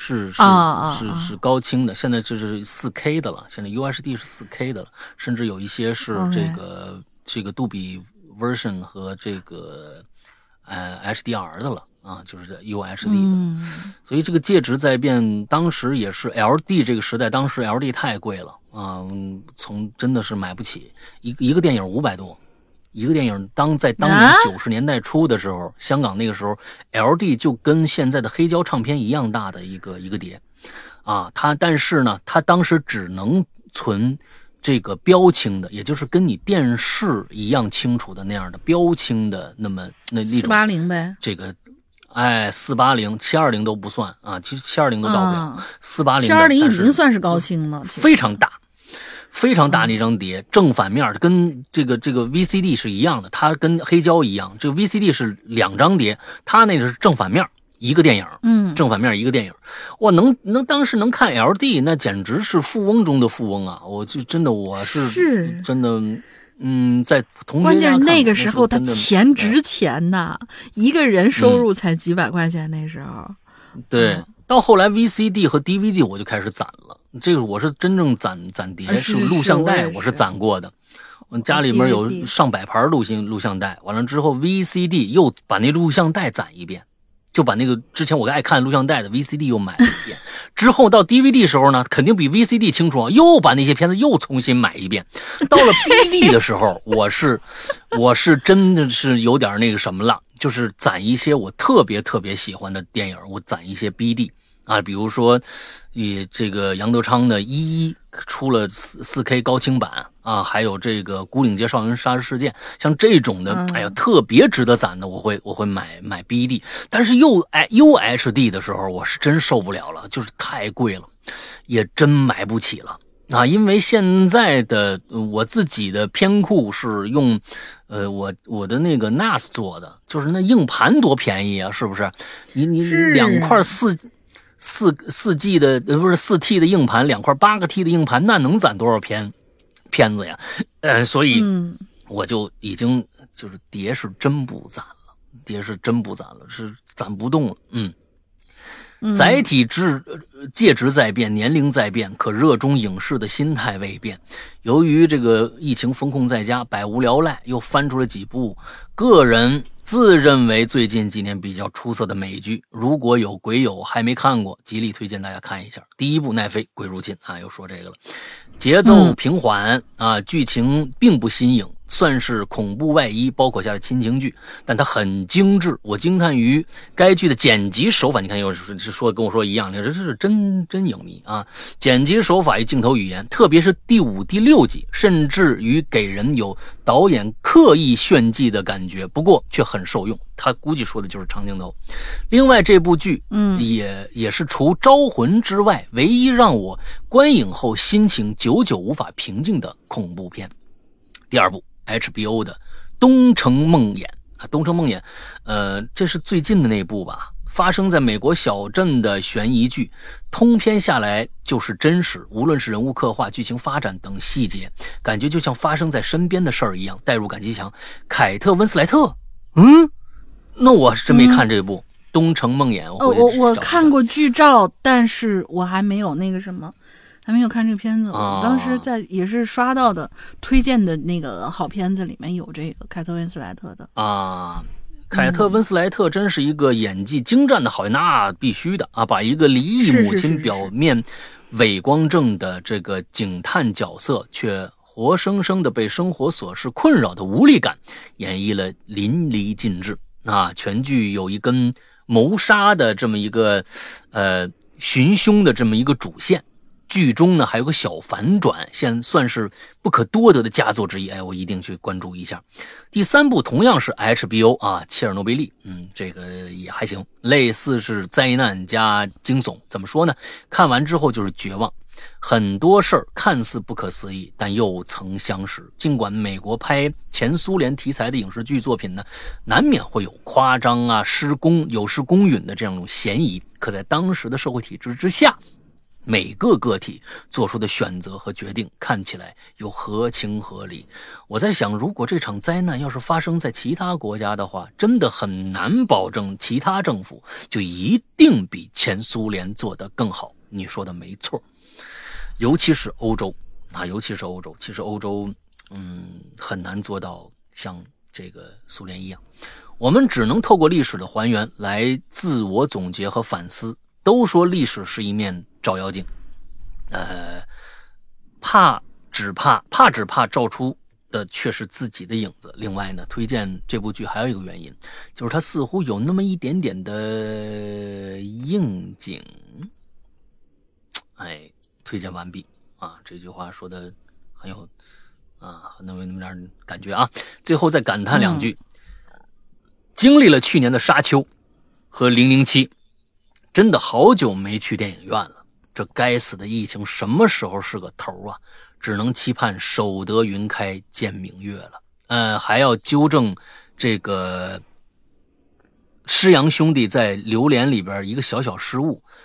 哦，我要我我找我爸爸，这是个是《三千里寻母记》，对对对，《尼尔斯骑鹅旅行记》是另外一个。啊，又想起了毛真啊，好久没有的回忆了。嗯，另外呢。我看的第一部日本动画片《铁臂阿童木》之后，《森林大帝》完了之后，尼尔斯，还有这个蜜蜂啊，玛雅历险记啊。当时最欢乐的时光就是每周日六点半，拿小板凳守在咱们俩这岁岁数看着真是差不多。你说比我大呢，守在十二寸黑白电视机前，等着日立牌的那个 Hitachi，日立牌的 Hitachi 是吧？这个这个啊，旋律响起，现在想起来才发现，原来幸福其实可以很简单。对，过去的选择少了，期待呢就更大。现在选择多了呢，那些期待就反的反而变得一文不值了，真的是这个样子。所以，切这这个咱们现在真的是各种各样的嗯很难填满我们的欲望，就是因为欲望变得嗯特别不值钱。那像我们过去小朋友看个铁臂阿童木是吧？还有米老鼠、唐老鸭，那个时候也是同时在放的啊。日本动画片儿啊，过去还有《OZ 国历险记》，那是更晚一点了。到我那是应该是我初中的时候，《OZ 国历险记》也特别特别好看。嗯那嗯，这这各种各样的吧，真的，呃，也是勾勾起了我的一个这个过去的。哎，三千里寻母记才是我要找我爸爸啊，这个对对，没错。嗯然后还有个疑问：三千里寻母记为毛要找爸爸？嗯，这个东西真的是对我就是一个哲理啊。我刚才也想问嗯这个问题，为什么？哎，当时这位这个这个童星唱这个歌，当时还那什么呢？特别那什么，就是日本动画片儿这边的呃主题歌，呃咱们中国人要自己唱一版。那个小童星叫孙嘉欣，哎，那个我还记得，小童星叫孙嘉欣唱的这个，我要我要找我爸爸，我也不明白我到底为什么要找我爸爸。去到哪里 我要找我爸爸？妈去找我爸。哎，对，完了之后，我也不知道什么什么什么回家家，是吧？对对对，就记得那个回家。嗯哎，反正就是这样。孙嘉欣小朋友唱的这歌，反正长大了以后，孙嘉欣也就默默无闻了。哎，是这样的。来吧，下一个。下一个，我们的木萧，我怎么嗯又忘了这个字字儿怎么念了？游啊，不行，我非得把这个字心啊，游游游木萧游。夕阳叔叔、龙姐姐好，我之前来写过两次留言，当时还是初三的中考生，现在已经是一个高一的职校生啦，马上高二啦，考上了心中的专业，好耶！职校没有那么不好，而且我是中本贯通，是上海特有的。这期话题是剧，没说不能是嗯番剧，对吧？也就是动漫。当然，当然那，么今天我要推荐一部叫《夏日重现》的番剧，是四月的新番，讲的是在和歌山县和哎，在和歌山县和歌山市日都岛，讲述了主人公呃网贷甚平因青梅竹马小周朝的死亡返回故乡参加葬礼之后经历的一些离奇系列故事，是属于悬疑一类的。岛上有一种嗯叫影子人的怪物，影子人把人杀了之后就变成被杀人的样子，然后替代被杀的人，这不是 us 嘛？嗯就那个我们，其中男主角回到岛上，就是要开始寻找线索，消灭影子人，阻止小嗯小岛上的人被影子人所取代、所替代。男主每一次的死亡都会让他回到来岛的第一天，恐怖游轮，呃，直到找出拯救小岛的方法才算结束。哎，有点像开端啊，嗯我觉得挺有意思的，还没有更新完呢，画风也很好看，稍微剧透一下哈，有一哎让剧透吗？可以吗？这个应该是可以，它不是梗就行。啊、有一段男主为了不被影子人发现，躲在水坝后面，真的让人紧张的无法呼吸呢。剧一共有二十五集啊，这个是度娘上面显示的啊，国内还没更完，要找要自己找自己找资源看，大的视频平台还没有。好啦，结束。祝《哈喽怪谈》越来越好，龙吟姐姐越来越嗯哼，石阳叔叔越来越帅。下次有合适的话题还会再来的。哎嘿，巴巴托斯，巴巴托斯是什么？巴巴托斯的，不知道。嗯啊，巴巴托斯，我又什么意思？我我我又漏梗了，这像一句骂人的话。啊，爸爸托死，啊 爸爸托死的啊！巴行巴托斯游戏《原神》当中的衍衍生角色，美国 DC 漫画旗下的角色，呃，好吧，不知道是谁。哦，我以为爸爸爸爸爸爸妈妈爸爸爸爸爸爸爸爸什么爸爸 global 什么之类的，爸爸布拉布，爸爸比尔，爸爸布拉呃，爸爸贝尔，什么爸爸布，布拉布拉，不是爸爸啊，布拉布，对，嗯，这下边一个叫 Zuiko Zuiko 啊，是这这个是一个一个单词吗？Zuiko，我这这听起来像个日语的谐音。不是不是日语的谐音，是一个中文的谐音。啊 Zuiko 啊，那想成是 Zuiko 什么鬼？就啊，Zuiko 不知道啊。然后那嗯 Hello 石阳哥，你看咱们现在就是已经老了啊，好多东西都不知道了。啊，Hello 龙灵妹，二零一七年在苹果的播客上那儿看到了鬼影，之后一发不可收拾，现在已经感觉是大家都疯了，是吧？嗯，现在已经初二了，感谢 Hello 怪谈 陪伴我五年的每个日夜。由于本人呢没怎么看过恐怖、惊悚、悬疑类的电影，唯一看过的有可能那最刺激的啊，最最受不了的，哎我天哪，就极极限了，就是《隐秘的角落》那。那也不知道是不是这个二零一二和星际穿越算不算呢？算算算算，也算是惊悚啊，这啊惊悚动作嘛，是吧？最后感谢两位大大吧，也祝哈喽怪谈越办越好，与天地同寿，与日月同辉。好家伙，可以的，东方不败谢谢你啊，啊！嗯，东方不败了这个啊，好吧，今天我们最后一个啊，今天最后一个，最后一个，对，文艺怪咖，山哥、龙玲姐，好久不见了，我又来留言了。说到恐怖电视剧，我以前追过美剧《邪恶力量》，追到十一季弃剧了。你看，我就比较聪明，我是主动把它放下，然后攒肥，攒到现在，我我已经基本上忘了前面讲的什么，但是确实很好看，嗯，很好看。《吸血鬼日记》全季都看完了，《康斯坦丁》只有一季，呃，只有，哎，只有一季，第二季被砍了，不过第一季是真的好看。嗯，那你你还不如看看一下康斯坦丁那个什么那个电影就算了，那那个电影拍的我觉得还还蛮好的。呃，还有美美恐的前三季的剧情场景都非常不错。还有《丧尸国度》，看到第五季就不想看了，编剧脑洞太大了，以后就不怎么看美剧。嗯不过我发现美剧有一个特点，就是前三季都是真的好看，到了第四、第五之后，编剧就开始放飞自我，忘了之前的剧情啦，越写越离谱。哎，那那那那看什么剧啊？看什么剧？我们《尸骨寻踪》还是不错的，嗯，越写越离谱。还有就是美剧啊，都是一年一更，所以更新下一季的时候，之前前几集剧情也真的忘了差不多，还要重新再看一遍，好麻烦。前段时间在家隔离的日子，看了网飞出品的《僵尸校园》，怎么说呢？嗯，感觉没有漫画哈，啊，也不错了，算是，嗯。嗯，感觉我的漫画好看，也看了《猎罪图鉴》《服化道》，嗯，剧本演员都挺用心的。故事是从警局画像师的视角展开的，呃，人家这画像师是是确有真人的啊，呃，所以你们还不如去看一下那个画像师的他的那个有一好像有个纪录片吧，短的一个纪录片，可以去看看。题材很新颖，但有些故事剧情逻辑上还是有漏洞的，嗯，确实。总的来说呢，瑕不掩瑜吧，希望能有第二季。还有很早之前就看到中国的第一部恐怖灵异网剧《灵魂摆渡》，嗯，剧版有三季，好看，真的好看。呃，当然是我们觉得能好看啊，老大觉得好不好看那就另说。当时看的时候真的觉得还不错，后来马来马来西亚还翻了这部网剧，嗯、嗯，他呃，这这这个咱们等一下再说。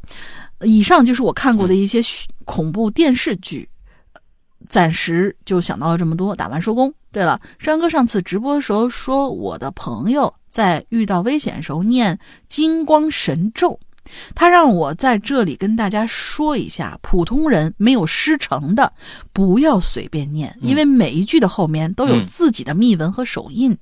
普通人仅仅只靠文字的力量去念诵，反而会惹恼那些不好的东西。举个例子啊，他的一位朋友，就是这个女孩的一位朋友，只是个普通人啊。有一次晚上睡觉被鬼压床之后，全身动不了了，现在就开始默念金光咒。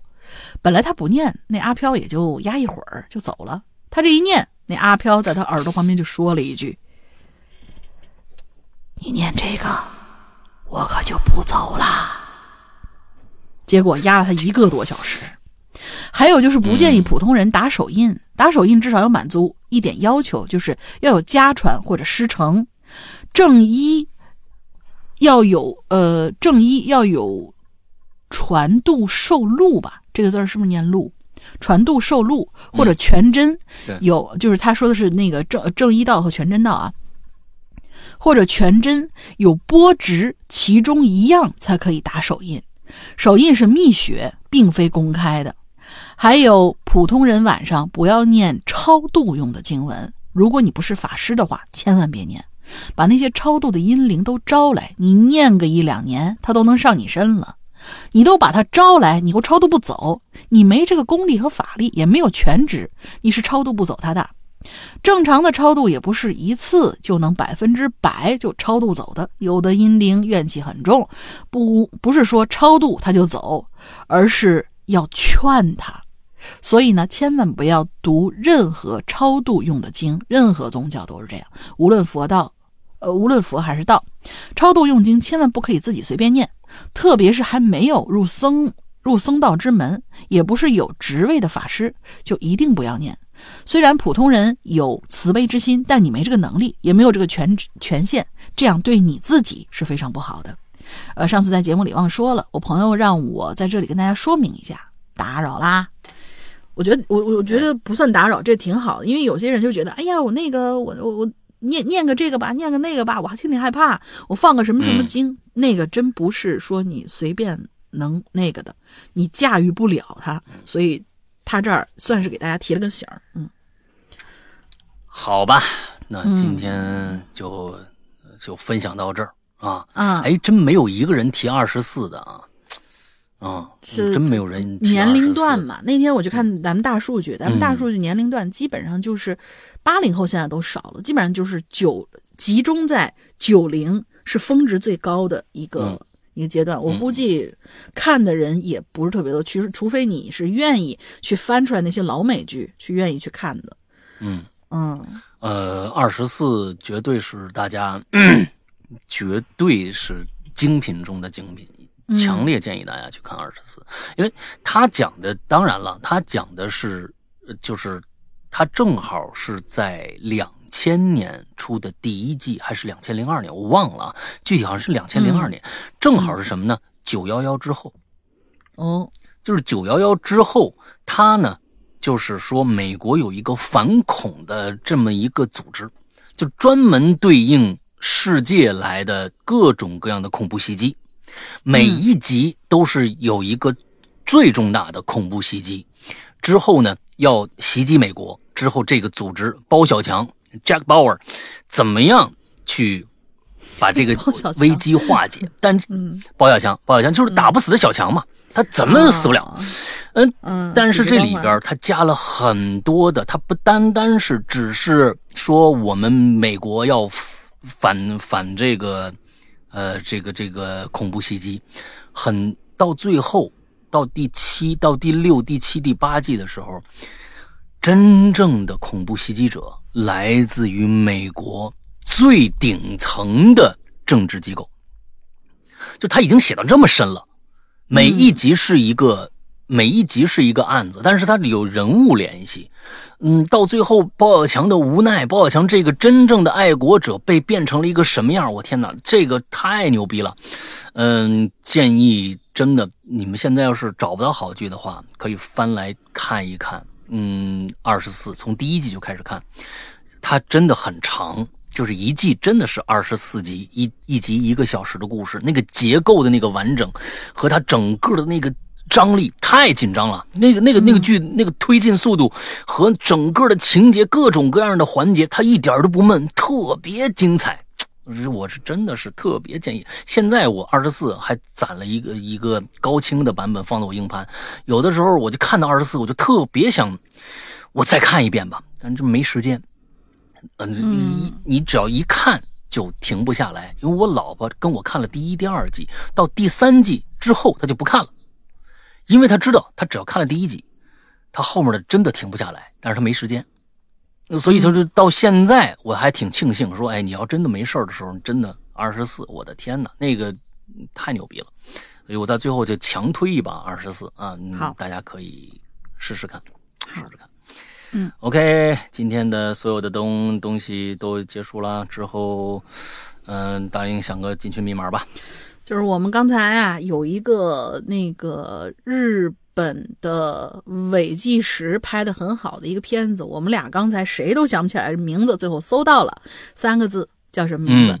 嗯嗯，OK，嗯，好吧，那最后还是希望大家去关注一下我们的会员。那之后呢，我们的会员是在我们的 APP 里边的，呃，APP 呢，安卓和苹果都可以下，名字叫做《鬼影人间》。不过呢，安卓这儿。呃，注意一下，因为商城实在太多了，我们不可能全部都上传，所以我们的 APP，请大家一定去下载一个叫做豌豆荚的这样的一个商城，在里边下载我们的《鬼影人间》这个 APP，呃，一定记住，一定到那儿去下。有可能你们的官方商城也是从别的地方倒过来的，可能那个版本很老了，你下载以后不能用，啊，不能用。不过在这儿要真的要抱抱歉一下，新用户。请大家一定注意，新新用户，我们现在的安卓 APP，不管是最新版本还是老的版本，都出现了一个严重的问题，就是无法注册。你看这个东西打脸吧，这个东西打不打脸，安卓注册不了，因为那个那个你收到的那个验证码，你填进去是无效的。我估计有很多人遇到过这个问题，呃，我们暂时解决不了，因为我们没有人力物力去及时的把这个这个漏洞补上。我们现在就是这样的一个状态，所以请大家，尤其是安卓用户呢，去人工加一下这个，就是这个注册，就是我们人工可以为你啊。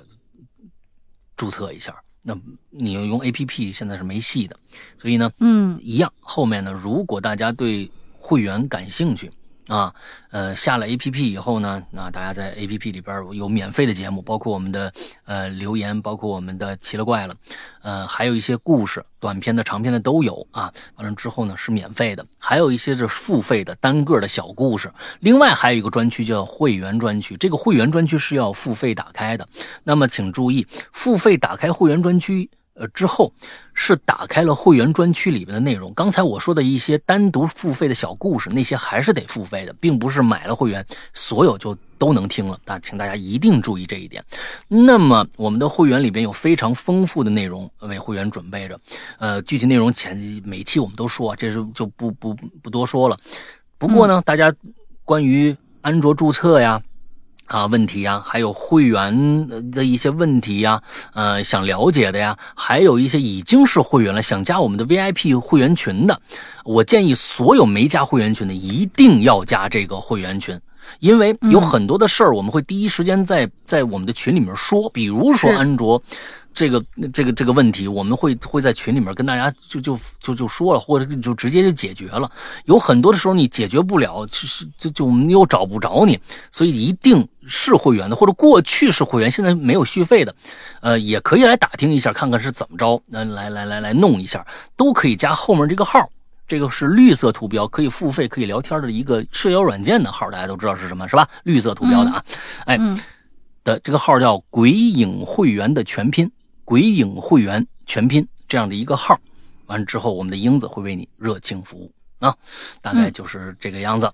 嗯，本周三我们会迎来一位全新的受访者，在我们的奇了怪了，在我们的直播现场啊，我们这个花椒直播的《洋洋怪谈》里边有一个全新的受访者来来跟大家讲故事。那么从上周开始，上周三呢，我们的各个大的有声平台也开始又开始更新奇了怪了。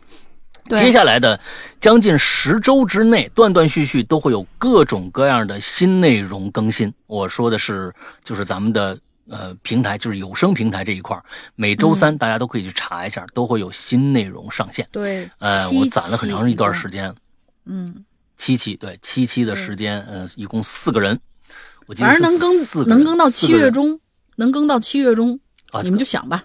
啊现在刚五月中啊，五月中大家就嗯哎，每个星期三晚上去查一查，就有新的东西出现了啊。嗯，呃，大概就是这个样子。那么大林还有什么想说的吗？没得了，好，OK，那么今天的节目到这儿结束，祝大家周快乐开心，拜拜。拜拜。